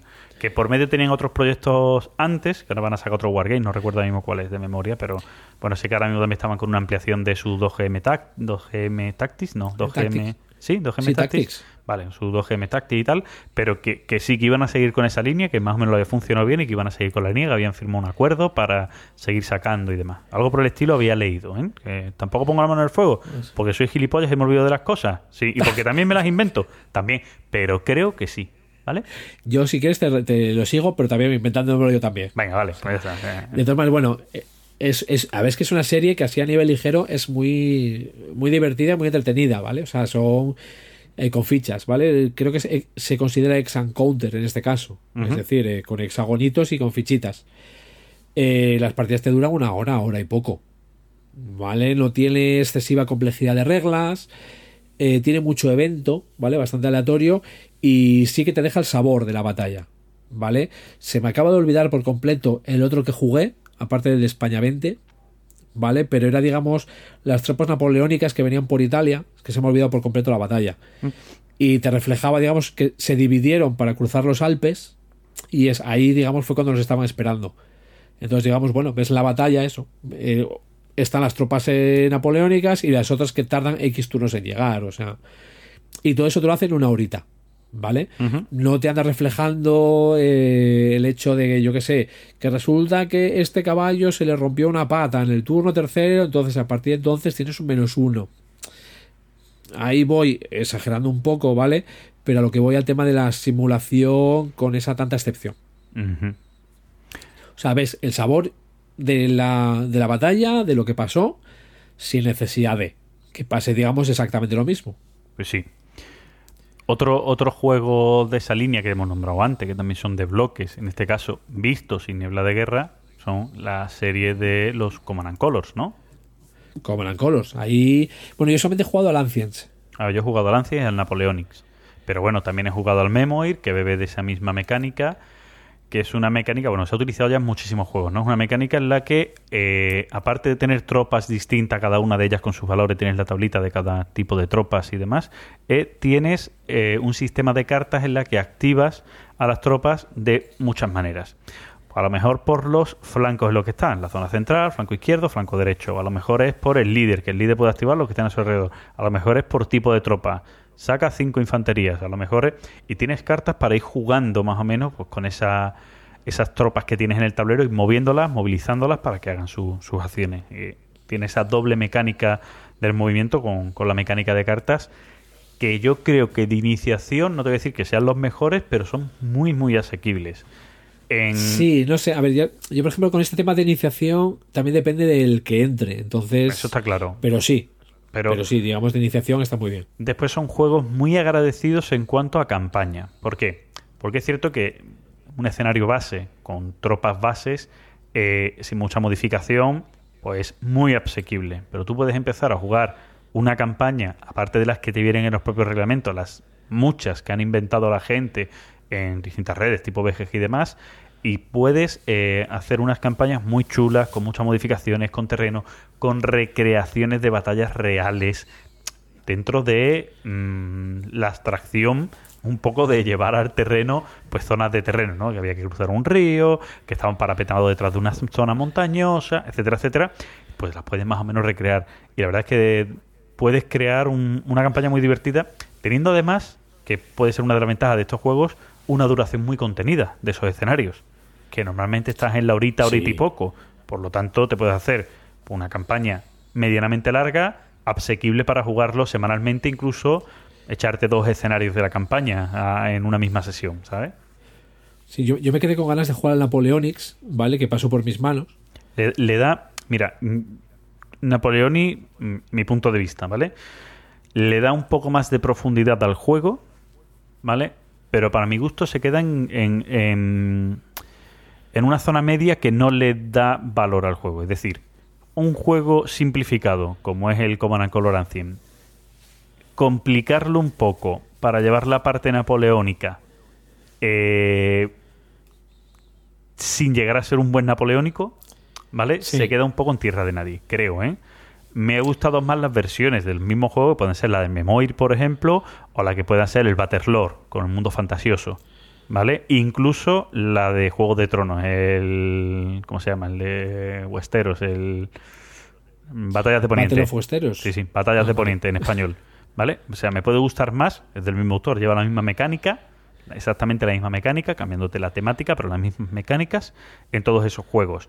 Me puede gustar más que el Napoleonic, que creo que el Napoleonic intentan darle esa sobrecomplicación, pues eso, ¿no? Buscando las formaciones, el no sé qué, el no sé cuánto, que creo que complica algo que lo que te gusta del juego es que no sea complicado. Y encima complica para intentar llevártelo a un sabor de juegos que no acabas teniendo, que no acabas siendo un buen napoleónico. Creo, ¿eh? Es mi, mi- mi humilde opinión. Yo, yo me, quedé, me quedé con curiosidad. De hecho, también me llamó con, eh, la curiosidad del medieval. Y ahora están en el P500 con el Samuráis. O sea que, bueno, Otra, otra cosa guay de esta... hay, hay mucha familia. Sí, ahí. sí. Otra cosa guay de esta saga es eh, la de burradas que se pueden hacer. Es decir, se pueden juntar tres tableros, ¿vale? Y jugar Sí. por equipos. Así. Tiene mucha versatilidad. Es un sistema muy versátil en este tipo de cosas y, y está guay, ¿vale? Nosotros, en mi asociación, por ejemplo, tanto al A100 como al Napoleoni llegamos a hacer una liga. ¿Vale? Una liga, o sea, flipa ya, ¿vale? Que sí, teníamos bandos distintos y jugamos y teníamos que jugar cada escenario dos veces. ¿Vale? Si yo jugaba contra un contrincante y para puntuar la liga jugamos las dos veces y miramos las puntuaciones con la cantidad de banderas que habíamos ganado y la cantidad de victorias y tal. O sea, mm, te da mucha mucha versatilidad y eso, mucho juego para hacer este tipo de cosas, campañas, ligas, torneos. Está, está guay. Yo- mira, por mencionarlo por encima, con un poco más de complejidad, el, el Combat Commander. Que También. además eh, también es, es de nuestro, es de Chad Jensen. ¿Vale? Otro diseñador que ha fallecido hace poco. Sí, estamos, estamos en, una, en una época jodida, ¿no? Se nos están yendo los, Sí. los buenos. Además, además en este caso, bueno, fue por, fue por un cáncer. O sea, Sí, además ha sido, ha sido una cosa muy burra, muy rápida y, y... ¿Qué vamos a hacer? Y uno de, bueno, ya no solo de este Combat eh, Commander, o sea, yo he jugado al Euro, ¿vale? En este caso, sino que es uno de los mejores escritores de reglas que yo conozco. O sea que.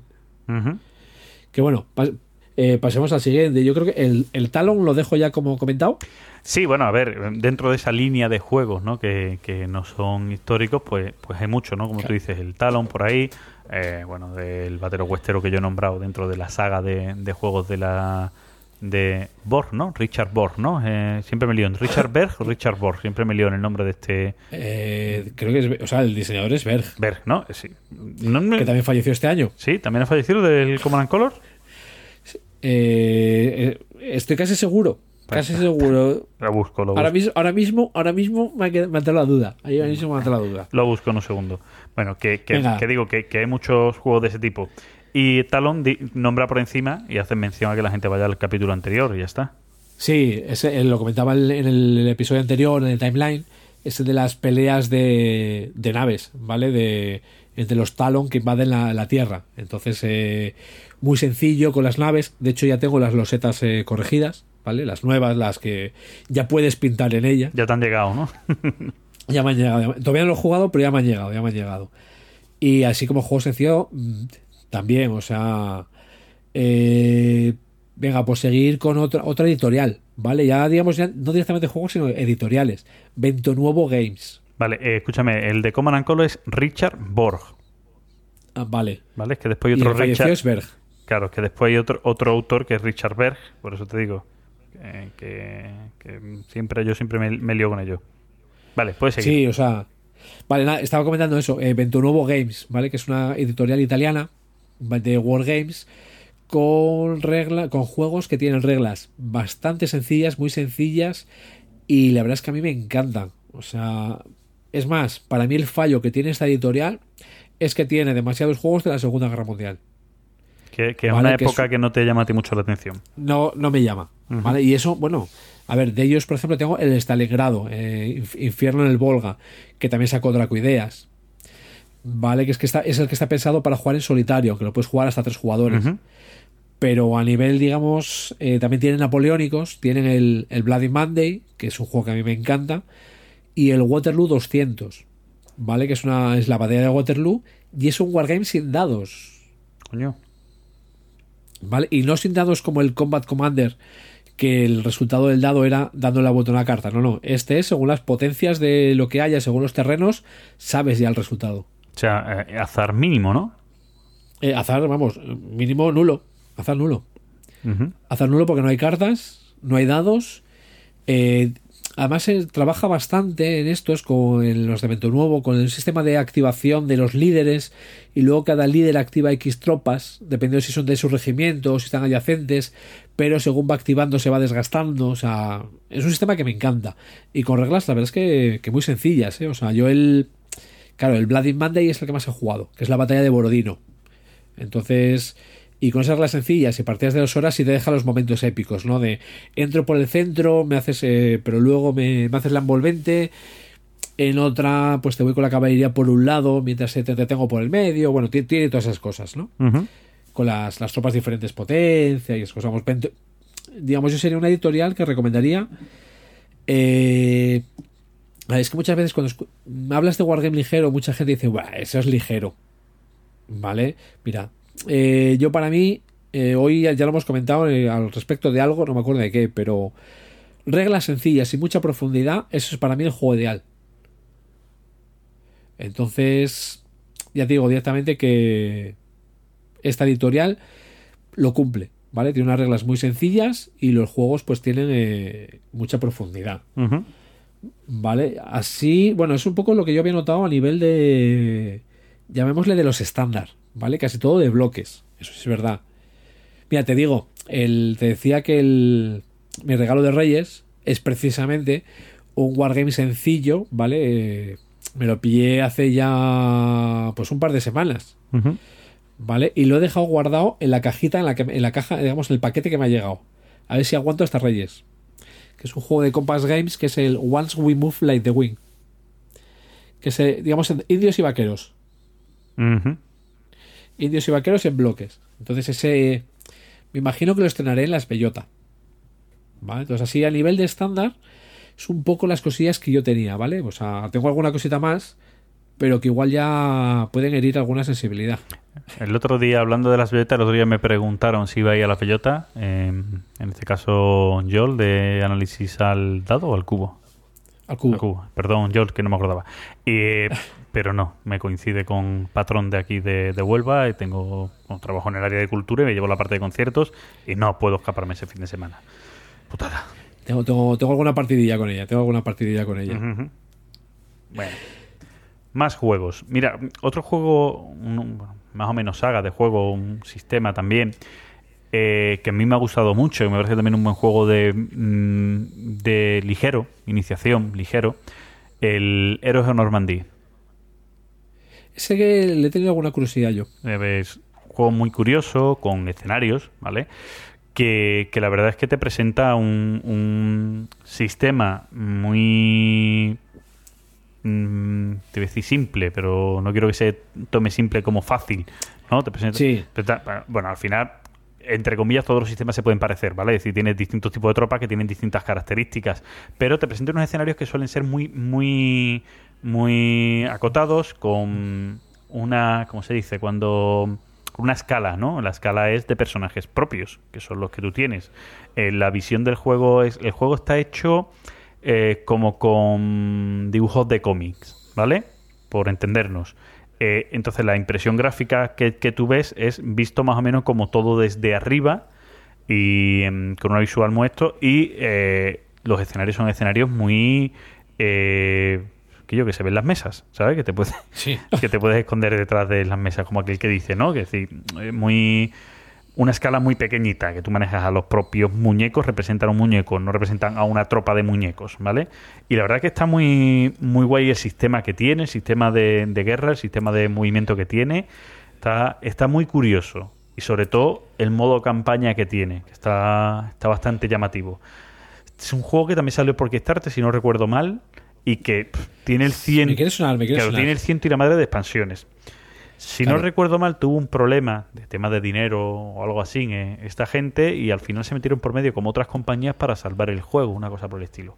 La verdad es un juego digno de, de conocer o de, o de ver. O sea, me dices que los componentes son buenos.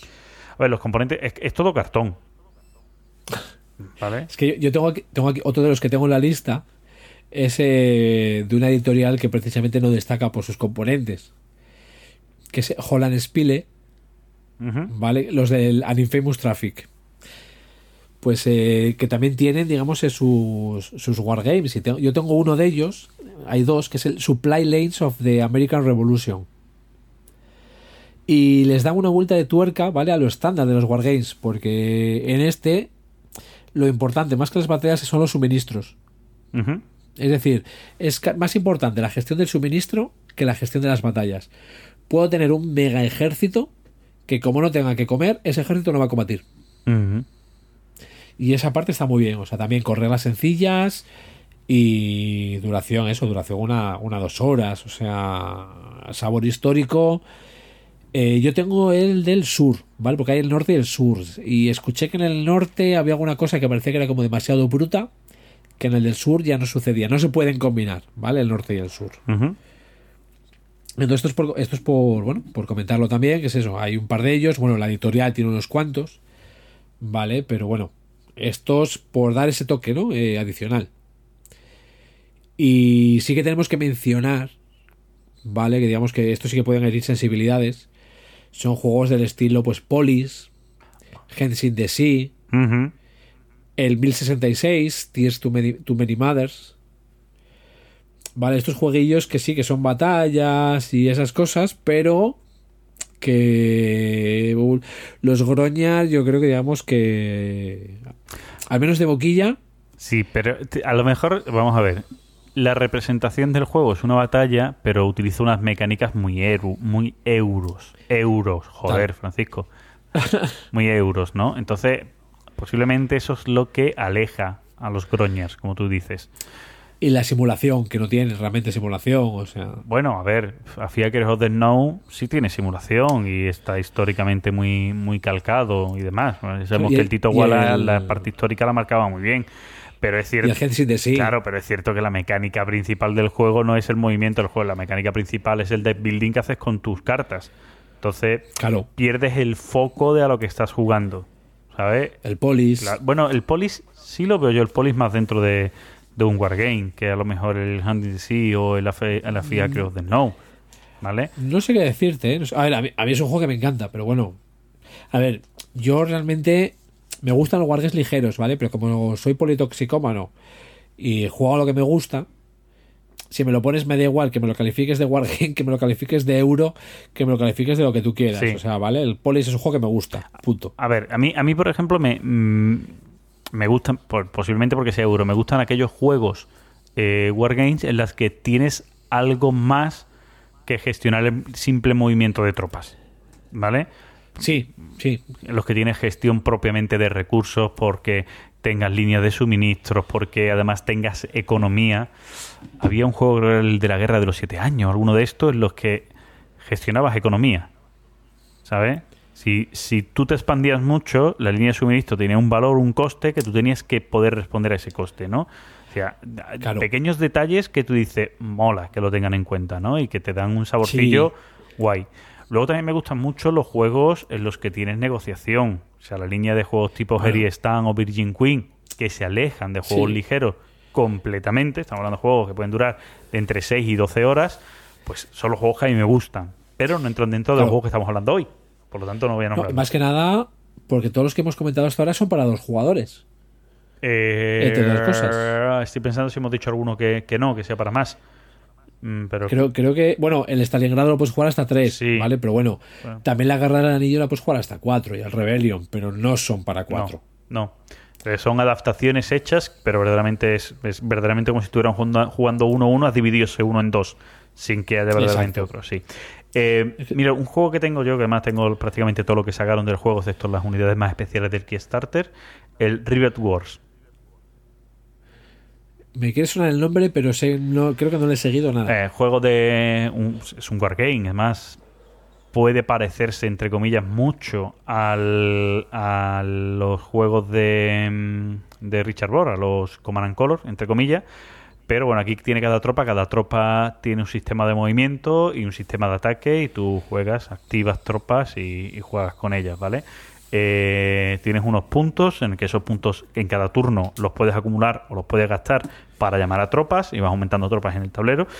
Y tienes distintos tipos de escenarios, además puedes jugar a muchas cosas, puedes jugar a juegos tipo robar la bandera, puedes jugar a muchos tipos de juegos y, y muchos tipos de escenarios además.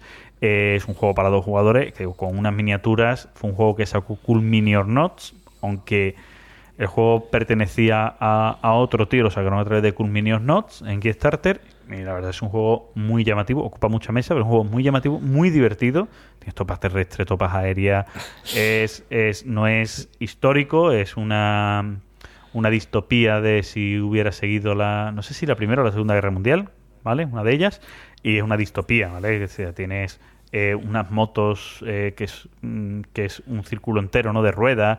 Eh, tienes muchos tipos de, de mech, robots que van moviéndose, de tanques. Está, el juego está muy chulo visualmente y la verdad que es muy sencillote el juego. Te digo, tu tropa hace un tipo de movimiento, un tipo de alcance y un tipo de ataque y es moverte y jugar con, con ella, ¿sabes? Y, y está, está muy guay, el juego está muy chulo, muy chulo. Yo lo que sí, el que sí tengo que comentar para acabar de herir sensibilidades ya son los multijugador. Venga, dale caña. No, pero bueno, es comentar, por ejemplo, el Time of Crisis, que además entran de esto quizá de esa negociación, ¿no? Que tú dices. Sí, de no es un gira y estén vale pero si andas con ese comedero de oreja de no irás a entrar aquí venga ahora tenemos que ir todos a por este escribiendo digamos con reglas muy sencillas o el Space Empires vale en el espacio. Que de hecho yo cuando me empecé a fijar en el Talon era porque se podía combinar con el Space Empires que es un juego que me encanta vale o sea eh, aparte de la niebla de guerra en estos juegos me encanta el bluff o sea el faroleo Ujú. ¿Vale? Entonces, eso que me digas, que te puedo, puedo hacer que te ataco con dos fichas que no son nada, ¿vale? Salvo que por un agujero negro se me fastidió el plan, pero el otro, el otro jugador estaba con todas sus tropas viniendo a defenderse contra mis, contra mis faroles, o sea, Contra tus nadas. contra mis nadas, porque es una ficha boca abajo que es una nave y otra ficha debajo que es el número de naves de ese tipo que van.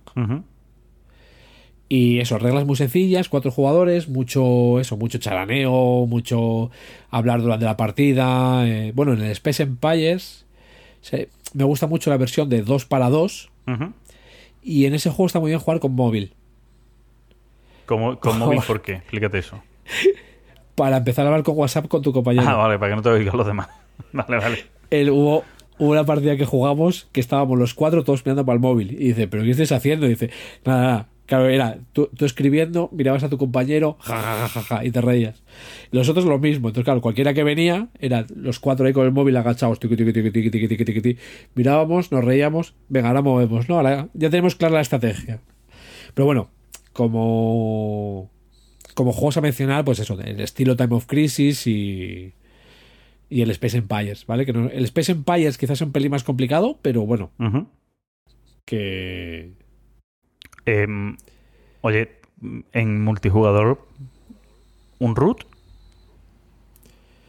Eh, yo quizá no te lo consideraría Wargame. O sea, um, dentro de esto que comentamos, ¿vale? Que da igual la categoría, pero si nos ponemos a categorizar, yo no te lo pondría, no sé. No sé, yo, yo sí lo veo, pero bueno, es una cuestión ya de, ya de gustos. Yo no sé, eh, digamos que como Wa- Wargame, Wargame no lo veo. Y eso que mira que está el Wizard Kills, el, que es el que comentaba, ¿no? El de bloques de Columbia y tal, no sé, no lo, no lo veo. Bueno, Y ahí también te- y, ese juego acabará mi colección, ¿vale? El root. Bueno, vamos, vamos a ver, sí que más o menos estamos acabando nosotros. Eh, vamos a, a ver lo que nos han ido comentando, que preguntamos a la gente que nos dijeran qué wargames ligeros o de iniciación consideran imprescindible.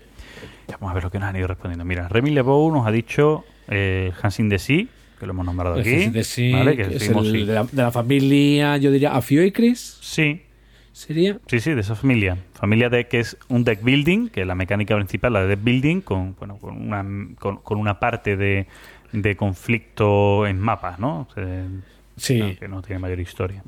ma- maravilla de juego. Gambito, o Gambito, eh, nos habla, dice el Hammer of the Scott, al que hemos hablado. Santa Cruz mil- Colombia. 1927. Santa Cruz, este es el juego que sacaron la, Mil- mil sete- 1797. Eso, perdón, 1797. Este es la, el juego que sacaron los compañeros de Bélica, ¿no? Sí, no puedo hablar de él, pero tengo unas ganas de echarle el guante. Yo- es que ahora mismo creo que yo no lo encontré por ningún sitio. Yo jugué un par de turnos eh, en, al prototipo. No recuerdo en qué jornadas, pero jugué un par de turnos al prototipo. Bueno, creo que en un mercadillo navideño de juego de segunda mano que hace la gente de, de Queremos Jugar en Sevilla. Creo que fue. Pero bueno, eh, fuera donde fuera, sí, recuerdo que jugué un par, un par de turnos. Eh, me gustó mucho. O sea, es un juego también, como bien dice, un juego ligerito, con, con bastante sabor.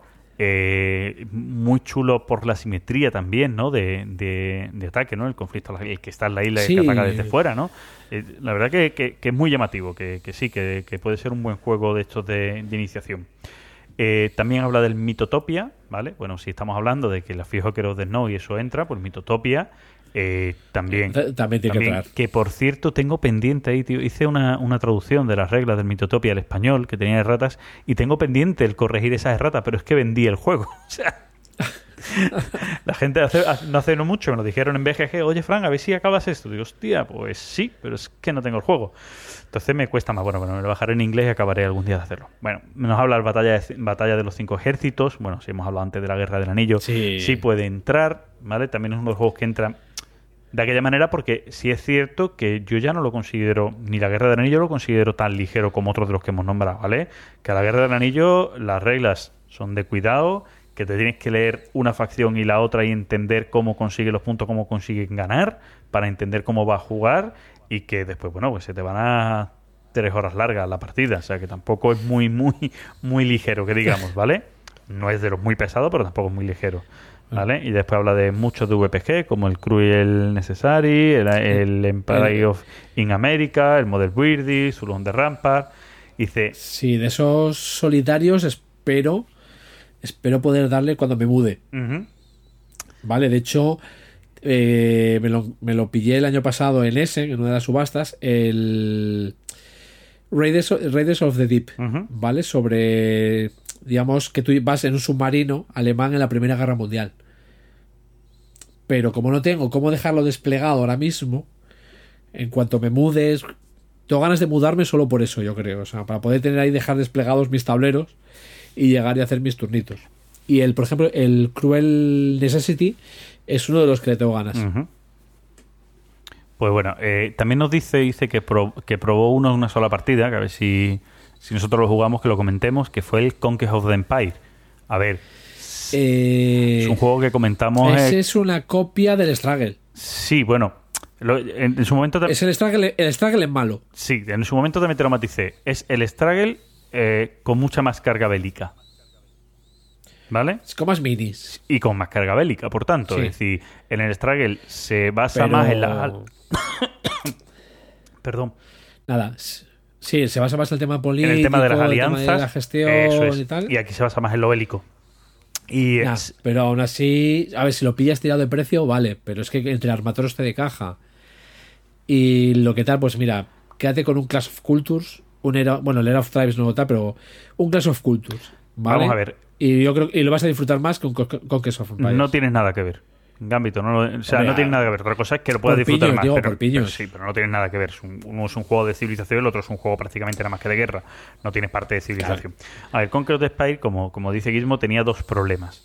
Uno, la mesa que necesitabas es muy grande. Y dos, que él traía unas minis de plástico malo que casi todas acababan rotas. Y si no rotas, muy dobladas, que no se mantenían de pie en el juego. Es verdad, ¿sabes? Eh, es un juego que puedes encontrar saldado por muchos sitios. Saldados por muchos sitios. En la Mastery que está ahora mismo en curso de la BSK, está, alguien lo ha puesto, ¿vale? O sea que. Estás, estás, estás poniendo bien tus ediciones, ¿no? En esta. ¿Eh? Estás poniendo bien tus Sí, ediciones. sí, estoy- bueno, todavía no he puesto ningún juego. Porque Ah. es que no sé si voy a participar o no en esta Mastery. Porque me coincide también que tenemos un, el mercadillo que nombraba antes, en el que yo creo que había probado el Santa Cruz. eh, mm, un mercadillo que hacen los compañeros de Queremos Jugar, la asociación de, de juegos de mesa de Sevilla, que invita a mi asociación siempre a que vayamos. Echamos un día muy bueno en el Parque del Alamillo allí en Sevilla y llevamos juegos para vender. Y la verdad es que se, se mercadea mucho allí. Entonces, tengo que mirar muy bien porque es por medio, ¿sabes? Entonces, no me da tiempo a decir no meto Ya, tu juego claro, Mastery. claro. Entonces, tengo que medir muy bien qué voy a meter en Mastery y qué me voy a llevar al mercadillo, ¿sabes? Porque coinciden. Oye, si, si, si ves por ahí un 1797, avisa. Vale. Yo cuando llegue allí te hago fotos y tú ya me dices, ¿vale? Y ya daré, se la daré a los, tus juegos a alguien que se lo lleve a la bellota. Bueno, eh, por aquí, eh, bueno, Raid, un compañero de mi asociación que me dice que, que- que todavía no ha tenido tiempo nunca de jugar a Wargame y que quiere probar algunos. Ya, ya le he dicho yo que, que en algún momento. Eh, bueno, Root, dije que se lo iba a preparar Gizmo para nombrarlo por aquí. pues resulta que sí, que lo ha nombrado. La saga Napoleonis 20, también hemos hablado de ella, sobre todo por, por los que han salido en español, de la mano de Dracuideas. Eh, dice cualquier minifolio de Decision Games, también. Claro. También son, son juegos eh, cortitos, lógicamente. pues, es que el formato está hecho exactamente para eso, ¿no? Es, es mini batallas. Sí. Joel nos dice el 1775, el Julius Caesar, el Conflict Mira, Hero. el, Dime. el 1775, sí tengo que decir que es un Risk vitaminado. ¿Vale? O sea, lo he jugado, se puede, yo creo, habrá gente que le guste, no digo que el juego sea malo, pero yo a día de hoy no lo jugaría. demasiado básico, como tú dices, muy risa, se aleja también un poco del RIS, pero demasiado Sí. básico, demasiado confrontación normal sin darle ningún algo más. Sí, o sea, cubitos y dados, Sí, es decir, no sé, a ver, por supuesto, es un resumen muy, muy vasto. ¿vale? Pero Bueno, Conflict, Pero mira, sí, uno que no hemos uno que no hemos nombrado que también está muy bien, el Conflict Heroes, ¿vale? Que además la edición española El oso despierta, ¿no? Es la que sacó de Vir, sí. ¿vale? También está muy bien, también es un buen juego porque además pues un juego con escenario, los primeros escenarios son más ligeritos y vas metiéndole profundidad, haciendo tableros más grandes y demás, conforme vas pasando escenarios, pues también está muy bien. El Free Ditch Eh, lo que pasa es que yo lo metería ligero, el Free Sí, eh, entramos en lo mismo que decíamos antes, tipo Guerra del Anillo, Batalla de cinco A ver. ejércitos. Son juegos que se van tres horitas para adelante, o sea, no son de los más ligeros que digamos. Sí, o sea, aparte que no me convence el sistema del combate, pero yo lo metería ligero. Ujú. Hold the Line, este no sé cuál es. ¿Me suena? ¿Me quiere Ah, sonar? ese me su- sí, me suena horrores, me suena horrores. Pero no sé. Ahora mismo no caigo, pero eso me suena. El... Ese me Me suena. dice también el Manubre. La Sí, serie eh, No lo he llegado a jugar nunca, pero sí lo he visto. Sí, yo lo probé hace años, años, años. Sí, está en esa línea de juegos también tipo Free Ditch. Creo que es un poco más corto ¿no? que, que el Free Ditch, pero bueno. También están en esa línea de juegos que, que entran muy bien a, a gente que somos eurogameros, gente que venimos de no solo de los, Sí. de los Wargames, porque tienen algo más y bien. La serie cuarta... Oye, que si, si a alguien no le gusta eh, los Wargames, no pasa nada. Es decir, no es la raza superior. Por jugar Wargames no eres raza superior. ¿Vale? O sea, ni jugar. O sea, jugar un tipo de juegos no te hace ser superior a otros que jueguen otro tipo de juegos. eso, está claro. ¿Vale? Si no quedó claro en el programa que hicimos sobre los fillers, ¿vale? Que quede claro ahora otra vez. La serie Quartermaster no la controlo. Eh, es que no me convence. O sea, sí, son sencillos. Te pasas un rato muy divertido, ¿vale? Eso es cierto. Pero a ver, lo que es. Depende, con un grupo bueno, A lo que yo digo, yo lo que digo siempre, ¿vale? Que yo con un grupo bueno me juego al Descent, ¿vale? Que no me gusta nada. Entonces yo me he pasado muy ratos eh, muy divertidos jugando a, he jugado al Quartermaster de la Segunda Guerra Mundial y al del, y al del Peloponeso. Y me he pasado ratos muy divertidos, pero no sé, yo no les veo tanto como dice la gente, entonces no sé. O sea, que lo más seguro que elija otra cosa a la hora de jugar. No porque sean malos, sino porque me apetece jugar más otras cosas. Bueno, después nos dice el root y se ríe, ¿vale? Bueno, ya, ya lo hemos nombrado. Que- Eh, todo esto es Jolene todavía. El Trenton 1776. ese creo no me suena el nombre solo, o sea, no, No, yo tampoco. El W 1815 tampoco. Sí, ese es de Napoleón, o sea, es napoleónico. Si no es de Columbia, es, de Trafalgar. Es que hay un par de Sí, ellos. No espérate, jugado, espérate, pero puede sí ser los- de la gente de Trafalgar Edition, que este es el de los barcos, no, ¿no? No, el de los bancos, el de los barcos le tengo mucha curiosidad, aunque también he escuchado alguna cosa negativa, es el eh, Ships of the Line o... Bueno, pues, si no es el de los barcos, es uno de bloques, eh, pero que los bloques son como alargados, ¿no? Puede ser este. Eso puede El ser. Waterloo eso puede 1815, ¿no? De esta gente de Trafalgar Edition que sacan libro-juego a la vez, ¿no? Y demás, ¿no? Sí, Guay. Bueno, que de- no son ligeros.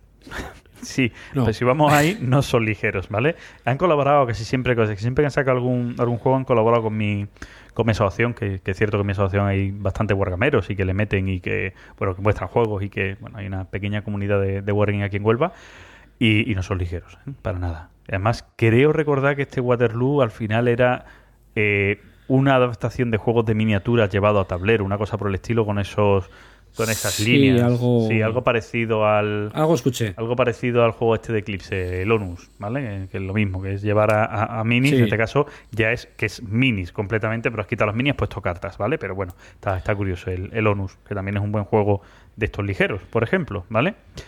Eh, Zulu on the Ramparts, Solo de nombre. Ese es solo de y nombre. después aquí dice uno que es deseando escuchar el programa, que no sé qué Wargame es. Ese. Bueno, depende de qué juego hablemos. Vale, eh, puede ser un wargame guapo. Guapo, guapo. Por ejemplo, si, hablamos del TTA, ¿vale? O sea, tenemos eh, a, a los aldeanos eh, defendiéndolo y al ejército super profesional atacándolo. Bueno, eso de super profesional es, es un poco abuela, ¿eh? Bueno, eh, Eloy nos dice Hammer of the Scope, por ejemplo, se ha nombrado, lógicamente. Sí. Eh, Valesmania, que no sé quién es, nos dice Memo el 44, también lógicamente hemos nombrado. Además, eh, se ha metido a fondo, ¿eh? Con los Sí, además. sí, sí. Bueno, siempre, siempre le ha ido gustando mucho. Siempre es una cosa que él le ha tirado, ¿no? Eh, Litoraludo nos habla del Memoy 44, del 1775, la Guerra de Independencia, el Santa Cruz y uno que no hemos nombrado, el Quebec 1759. Ese no, no lo controlo. Es. Ese creo que lo vi, que lo estaban jugando este fin de semana en las Bartuladas. Pero creo que va en la línea del, del 1775. Entonces, si los- eh, si eh, escucho que van en esa línea, yo ya no les presto atención. Eh, luego Pedrote me dice, imprescindible, ¿qué es eso? Bueno, pues imprescindible eres tú, Pedrote, en unas jornadas, por ejemplo. eh, Sobre todo jugando al Ancient Civilizations of the Inner Sea. Eh, Abuelos Gay nos dice, yo inicié con los NAC y el tercer rey hacía las bravas, pero en otros tiempos. Bueno, o sea, es que vamos a ver, yo creo que en Claro. vuestros tiempos no existía otra cosa. O sea, es que... Y, y, y- y os cogió ya mayores, ¿no? Esos juegos ya cuando, cuando salieron en el mercado ya Es- iréis mayores vosotros, ¿no? Yo es que creo que para E- Edu el, el, el Paths of Glory debe ser- es igual un filler. O sea, un filler que se juega en varias sesiones, pero, Bueno. pero de reglas. Eh, Antonio Burgundi dice Root, ¿vale? Yo creo que es por tocarte los mismos, ¿vale? No sé qué tiene la gente con ese juego. Dice, si la rana puede decir Cuba libre, yo puedo decir root. Porque el chico que salió rana nos ha dicho Cuba libre, pues él dice que puede decir root. Y eso es así. Bueno, eh, sí o no, pero bueno. Eh, tu, tu media tu media parte de organización nos habla... Uy, uno que no hemos nombrado. Ahora lo nombramos. Eh, nos habla del... Andantes normal. Eso es. Nos dice Julio Caesar, que hemos Es nombrado, que- Fiacro de No, Conflicto Héroe y también Damla, el Undante Normandy, que es un juego que yo tengo muchas ganas de, de Claro. jugarlo. La verdad es que está todo el mundo hablando maravillas. Ver, es un Lo que pasa es que yo voy a esperar a la edición Claro, es un, española. es un juego es un juego mainstream, Daniel lo tiene que tener, comentado. Do It Game lo saca ahora en español y yo estoy esperando esa edición. Sí. Vale. eh, bueno, les digo, el chico que salió. El chico que salió Crujipollo. El, el chico que salió, punto sí, sí, Crujipollo a día de hoy, o sea, Bilbo, nos decía Cubo Libre y Vileda le decía. Eh, dice, creo que preguntan por Wargames. Y se ríe, ese es de los tuyos, Gizmo. Hombre, yo Cuba Libre tampoco lo consideraría. ¿eh? Eh, mira, aquí. Es más, dentro de los coin, igual te considero más el Colonial Twilight. Mira, aquí hay uno que, que eh, Serpang nos dice algunos como Napoleón, Julio César, el, el HOTS, no sé cuál es, es un acrónimo, H-O-T-S, ni idea. El Hammer of the Ah, Scots. Hammer of the Scots, es que de verdad. Quillo, eh. Sergio ya tiene Sergio tiene el culo pelado, sí. ¿eh? De, de jugar unas cuantas cosillas. de Sergio, estas. mm, tío, si, si te cabía, o sea, si, si ya son más de 140 caracteres y te cabía de sobra poner Hammer of the Scots, mamón, me compliques la vida. Bueno, el, el Celes Battle of the Bulge, el, Yo no lo he jugado. el Sekigahara, que es otro juego que es verdad que más o menos entra aquí bien, ¿vale? Y el... Sí, lo que pasa es que ese del Sekigahara es, un, es uno de mis pendientes, ¿vale? Aunque yo creo que estoy esperando a que saquen el de la Guerra de Granada. Ujú, que es del... No que es la misma, la no misma mecánica o algo o qué? Sí, es- es- el diseñador es español, no me acuerdo el nombre, lo siento, ¿vale? Eh, así era hecho alguna alguna reseña buenísima del juego y es un Sekigahara, pero bueno, con el tema de aquí, entonces ya que tengo la espinita en Sekigahara, pues ya me espero, o sea. Bueno, el... también otro juego que nos dice T&T, que supongo que será el Triumph and Tragedy, a Tragedy, ¿no? Sí, pero bueno, ese de ligero Sí. lo justito. Lo justito, justito, ¿no? Sí, sí, sí, o sea, otra cosa es digamos lo que yo lo critique, pero vamos, de ligero Bueno, em, ¿qué más? ¿Qué más por aquí? Eh, bueno, Sekigahara, el No Retreat, eh, el Triumph Tragedy, dice tres juegazos sencillos y muy diferentes entre ellos. Bueno, sí. Qué bueno, dice Sergio, dice que bueno el No Retreat, sí, el No Retreat también es otro clásico. Sí, he escuchado buenas cosas Sí. de él. Eh, el Miper al Río nos dice que el Sekigahara es ligero, que las reglas no son complicadas y que cree que al ser de bloques es bastante visual, ¿vale? Lo que me parece un plus personalmente. El Conflict Giro creo que es como iniciación podría molar, vas aprendiendo las reglas de modo tutorial. Escenario tras escenario, sí, lo que yo decía antes del Conflict Giro, que, que sí, que eso está guay. Y el bueno, por lo que estáis diciendo, como he nombrado antes en general, la gran mayoría de, de wargames que sea de, de bloques, pues suelen, suelen ser, suelen, ¿vale? Que después los hay muy complejos, pero suelen ser juegos bastante mm, asequibles para, para los jugadores. Por aquí no. Oye, yo te- teniendo todo ese listado, porque no lo comentábamos primero, nos ahorramos medio Sí, sí, programa. ya lo veo ya. Bueno, aquí dice Memor 44, el Race to the Rhine y el War Chest, Sí, ¿vale? el, el Race to the Rhine me, me acaba de llegar del anterior Math Trade, que tengo ahí muchas ganas. Y estaba ahora, creo que en Kickstarter, el Race to Moscú. Sí. Mira, en, Que ese, ese no sé, bueno, me imagino que lo conoces, que es de los que precisamente decías que, que tienen esas cosas que te pueden molar. Sí, sí, sí, que tiene. Que es más el tema de los suministros. Es, que, y- que se apoya, que la guerra, que en la guerra te meten elementos importantes que controlar, que a mí me, que me gusta. Eh, nos habla del War Chess, que también nos lo dice Gaceta de Tablero y también nos lo dice Gerardo Cabrera, pero es cierto que el War Chess y el Undaunted Normandy son juegos muy similares, porque uno es la evolución del otro, ¿vale? El War Chess es un juego más abstracto y el Undaunted Normandy es metiendo un poco de historia, ¿vale? Con diferencias, sí, pero que son muy similares. Eh, bueno, eh, Roberto M nos dice los de Ventunovo Games, que son bastante accesibles. No los controlo, no los sé. Son son los que hablé yo antes. Eh, Bloody Monday, Waterloo 200, Sí, cierto, cierto. Stalingrado Inferno de Volga. Es una editorial que a mí me gusta mucho. Eh, el 2GM Tactics, también hemos dicho que también son juegos bastante asequibles. La gente de, de Dracoidea están sacando juegos así, de esa línea, bastante, bastante buenos. Warhammer Shard de Spire, bueno, mm, yo creo que ya aquí nos, nos cambiamos de términos y son juegos de guerra, Sí, pero son, juegos, otro sí, son palo. otro palo, son juegos de miniaturas, son otro tipo de historia. Fíjate que yo he hablado antes de un juego de miniaturas como es River Wars, pero River Wars es un juego de miniaturas, pero es un juego de tablero, que te marca esa, ese tablero, la guerra y demás, pero está hecho con miniaturas en vez de estar hecho con bloques o está hecho con, con losetas, ¿vale? Bueno, vuelve Oriol Crespo, nos dice también el Triumph and Tragedy. Eh, Juegos Samboto dice que en su opinión, y es verdad, se nos ha nombrado decirlo, es un wargame que aquí con, en España pues tenemos que hablar de él. Dice que un wargame más intuitivo que se puede aprender en un pispaje el España 1936 de De Beer, de Antonio Catalán. Pues la verdad es que sí. Es que no me gustó. Pues fíjate, a mí sí, a mí sí me gustó mucho. No me gustó la expansión, la armada, que me regalaron. A mí no, no me gustó, hacía ya que el juego fuera mucho más caótico. Pero lo que es el sistema de juego, este de movimiento de, zona por puntos y, la forma que tenías de atacar y demás, a mí sí me gustó mucho. Mm, juego muy sencillito, con esa mecánica de, cartas y, con pocos bonificadores. Y un juego muy sencillito para recrear esa, esa guerra civil española. A mí sí me, sí me parece buen juego. Es más, por ahí no hace mucho se nombró el que posiblemente lo reeditaran y yo en su día lo tuve, en su día lo vendí y si lo reeditaran yo me lo pillaba. Ah, lo volveré a sí, comprar. Sí, sí, estas cosas que, que uno hace. Bueno, ya por aquí no vuelven a decir los mismos, ¿vale? Eh, Vileda nos dice otra vez Triumph Tragedy, el Memo y Hammer de Scott, tal. Y eh, Tavo nos dice el Quebec 1759, que también eh, nos han dicho por aquí antes, no sé si fue yo o alguien. Bueno, Sí. esos son todos los juegos que nos han dicho y todos los que hemos nombrado. De todas maneras, eh, hay, creo que era Celacantor quien lo decía, por aquí en medio, que no lo he nombrado yo, que lo voy a buscar, y lo decía muy claro una cosa que, que- que es lo normal también, ¿no? Dice, cualquiera del tema que te interese a ti y a tu oponente. Bien, ya Exacto. está. Sí, lógicamente.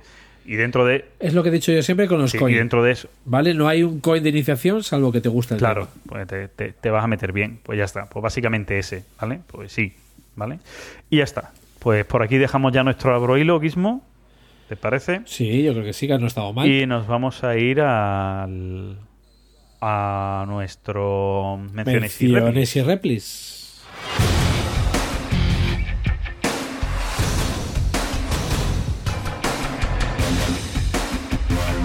Menciones y replis y replis. Bueno, Gizmo, en esta, yo no sé si es por fecha, si no sé por qué, tenemos menos, menos menciones. La gente nos ha comentado menos, menos comentarios. Yo creo que como no hemos hablado de Essen como el resto, Sí. igual, igual, igual, igual va por ahí, Bueno, ¿eh? puede ser, quién sabe. No- Uno nunca lo sabe. ¿Quién lo sabe? Yo, yo, a ver, te- estoy mirando lo de Ujú. ¿vale? Que tenemos un Sí, par sí, en solo iVoox. tenemos un par. En Twitter creo que apenas tenemos nada. Qué triste. Pero bueno. Y nada, uno, el pesado de, de José, ¿vale? Que eres un pesado, a ver cuándo volvemos a jugar, que ya que lo echo de menos. Ujú. Eh, ¿Cómo es? Otra vez el primero, ¿vale? En comentar, estupendo programa y estupendo menaje. Sí. Me imagino que el, el, el corrector. No, no, yo, creo que es porque ha visto que yo en casa tengo una vajilla de- dedicada a Francis Ah, vale. Oye, pues estaría guay tener una cosa de esas, ¿eh? Venga, sí. Dale, anda. Vale, o sea, respecto al tema de los juegos rotos, hablamos en el episodio 4, que era lo que tal, creo que fue. Es una cosa que no deja de sorprenderle, a mí también. O sea, si te rota esta estrategia, ¿por qué no lo hacen todos los jugadores y ganan todos la partida? Sí. ¿Vale? Porque además, de hecho, los dos juegos que comentamos los jugué con él, ¿vale? Que eran el Russian Railroad y el Railroad Revolution. O sea que. Pues sí. Bueno. O sea que vamos. Ha- Hablo mucho con él, ¿vale? O sea, ya digo que lo considero. Lo considero amigo, ¿vale? Que eso es. Está bien. Sí, bueno. Al menos para mí está bien, claro. y, o sea que coincidimos mucho en estas cosas. O sea que. Y luego tenemos aquí a, a Vito, ¿vale? Vito Márquez, que bueno, eh, que le hemos despertado el gusanillo por poner en mesa algún 18XX. ¿Vale? O yo ahí te- lo primero te diría, o búscate un buen maestro, ¿vale? Que te guíe la primera partida, o vete a algo súper sencillo, por si Bueno, acaso. eh, ¿Vale? No sé muy al Sí perfil. dice, aunque eso sí, la duración sigue tirando para atrás. Bueno, eh, Claro. vamos a ver. No, yo se se lo decía también. Es decir, que, que, que hay juegos que, que tienen una duración muy contenida. El estilo Veroran, se lo comentaba también a él, sí. tiene una duración súper contenida. ¿vale? Además, está muy claro el final. ¿Vale? Y lo vas a jugar, vamos, en tres horas tienes el juego acabado. Y si tenéis experiencia incluso antes. Y después también tienes otros de iniciación. Se alejan un poco más de lo que es la tónica en sí pura y dura de los 18XX, como es el Poseidón. ¿Vale?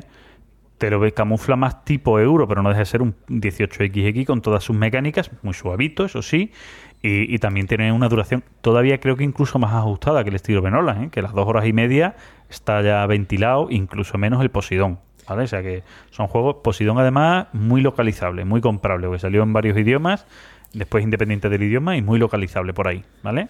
El estilo Venola ya es más complejo de conseguir. Sí. Y en la, en la línea del Chicago Express, pues tienes incluso el, el Iris Go que acaba de salir. O sea Sí, que bueno, ya ahí se aleja. o sea, Tienes mucho en se, esa se línea. alejan un poco más de los 18XX, aunque también, como tú dices, es de la línea más de, los de los juegos de Winston Game, tipo Chicago Express y demás, ¿no? Mm, Y por eso Sí. y demás. Pero, pero lo que es puramente 18XX con toda su mecánica, Posidón, el estilo Venola, los tiene y son fáciles. Tú le comentabas el, el 18 Lilliput, pero esa es una, un- una abstracción, ya es, es Sí, ese, ese es para saber si los 18 que sé son tu Sí. mundo. Vale, o sea, ese juego es eh, si te- no para comprártelo, sino para que te lo enseñen. Ujú. O sea, es decir, yo ahora mismo lo tengo para eso. O sea, para enganchar. Vale, es como la primera, la primera, la, el, ¿cómo es? La, la primera papelina es gratis, Sí. ¿no? Pues eso, para eso tengo yo Lilliput. Bueno, y, y después dice que tú me dijiste, anda, corrigiendo a nuestros oyentes, ¿no? Porque se había confundido y Sí. un juego de Ludonova lo confundió con uno de Masqueoka. Y dice, Da igual, los juegos son de donde quiera sí, la pero gente. dice, mi más sincera disculpa que me ha hecho muchas gracias por confundir el logotipo del cohete de Ludonova con el pato feo de Masqueoka. Dice, como penitencia para purgar mi culpa me, flagera- me flagelaré jugando al virus o al Mushkin. Y yo he dicho que penitencia es suficiente. No, no es necesario. No es Hombre, yo he necesario. dicho que penitencia es suficiente, aunque tatuarse el logo de Masqueoka... En una, en una nalga, en una nalga tiene que quedar bestial. Precioso. y bueno, la verdad es que tenemos pocos comentarios, más comentarios, a mí me han hecho más comentarios, mm, eh, bueno, con la gente de mi asociación, principalmente me han hecho más comentarios físicos que, que online, que escritos por aquí. Te han pegado. ¿Eh? Sí, sí, gilipollas, no hables ya más, deja de hacer podcast. No, no, hombre, me- Yo, si, si- si tenemos un comentario que no hemos comentado eh, del programa anterior, porque nos lo pusieron posterior, de. No me acuerdo el nombre, sé que lo dijo, ¿vale? Mil disculpas. El, el- el- nuestro oyente en Los Ah, Ángeles. sí, sí. ¿Vale? Y bueno, básicamente pedía tres recomendaciones sobre- de, de Essen. Y yo te, voy yo te voy a decir, me falta una por llegar que tengo muchas ganas, ¿vale? Que es el Flotilla. Pero con todo lo que yo he comprado y lo que he probado, leído y tal, te diría que Era of Tribes, ¿vale? El Orchard Ocean me ha gustado mucho y el Flotilla le tengo muchas ganas. Vale, yo de, de este Essen, eh, jugando un poco con lo que es Essen Kickstarter, que se presentan prácticamente en Essen, eh, Barrage, tengo ganas de, de jugarlo. Eh, Ah, bueno, eh, sí, claro. bueno, juego, juego con esa, con esa, con, con ese Claro, juego, claro. verdaderamente a la venta sale en Essen. Ha llegado antes Kickstarter, pero la venta de la edición retail es más en español, que lo que la edición que yo voy a esperar, sale más tarde.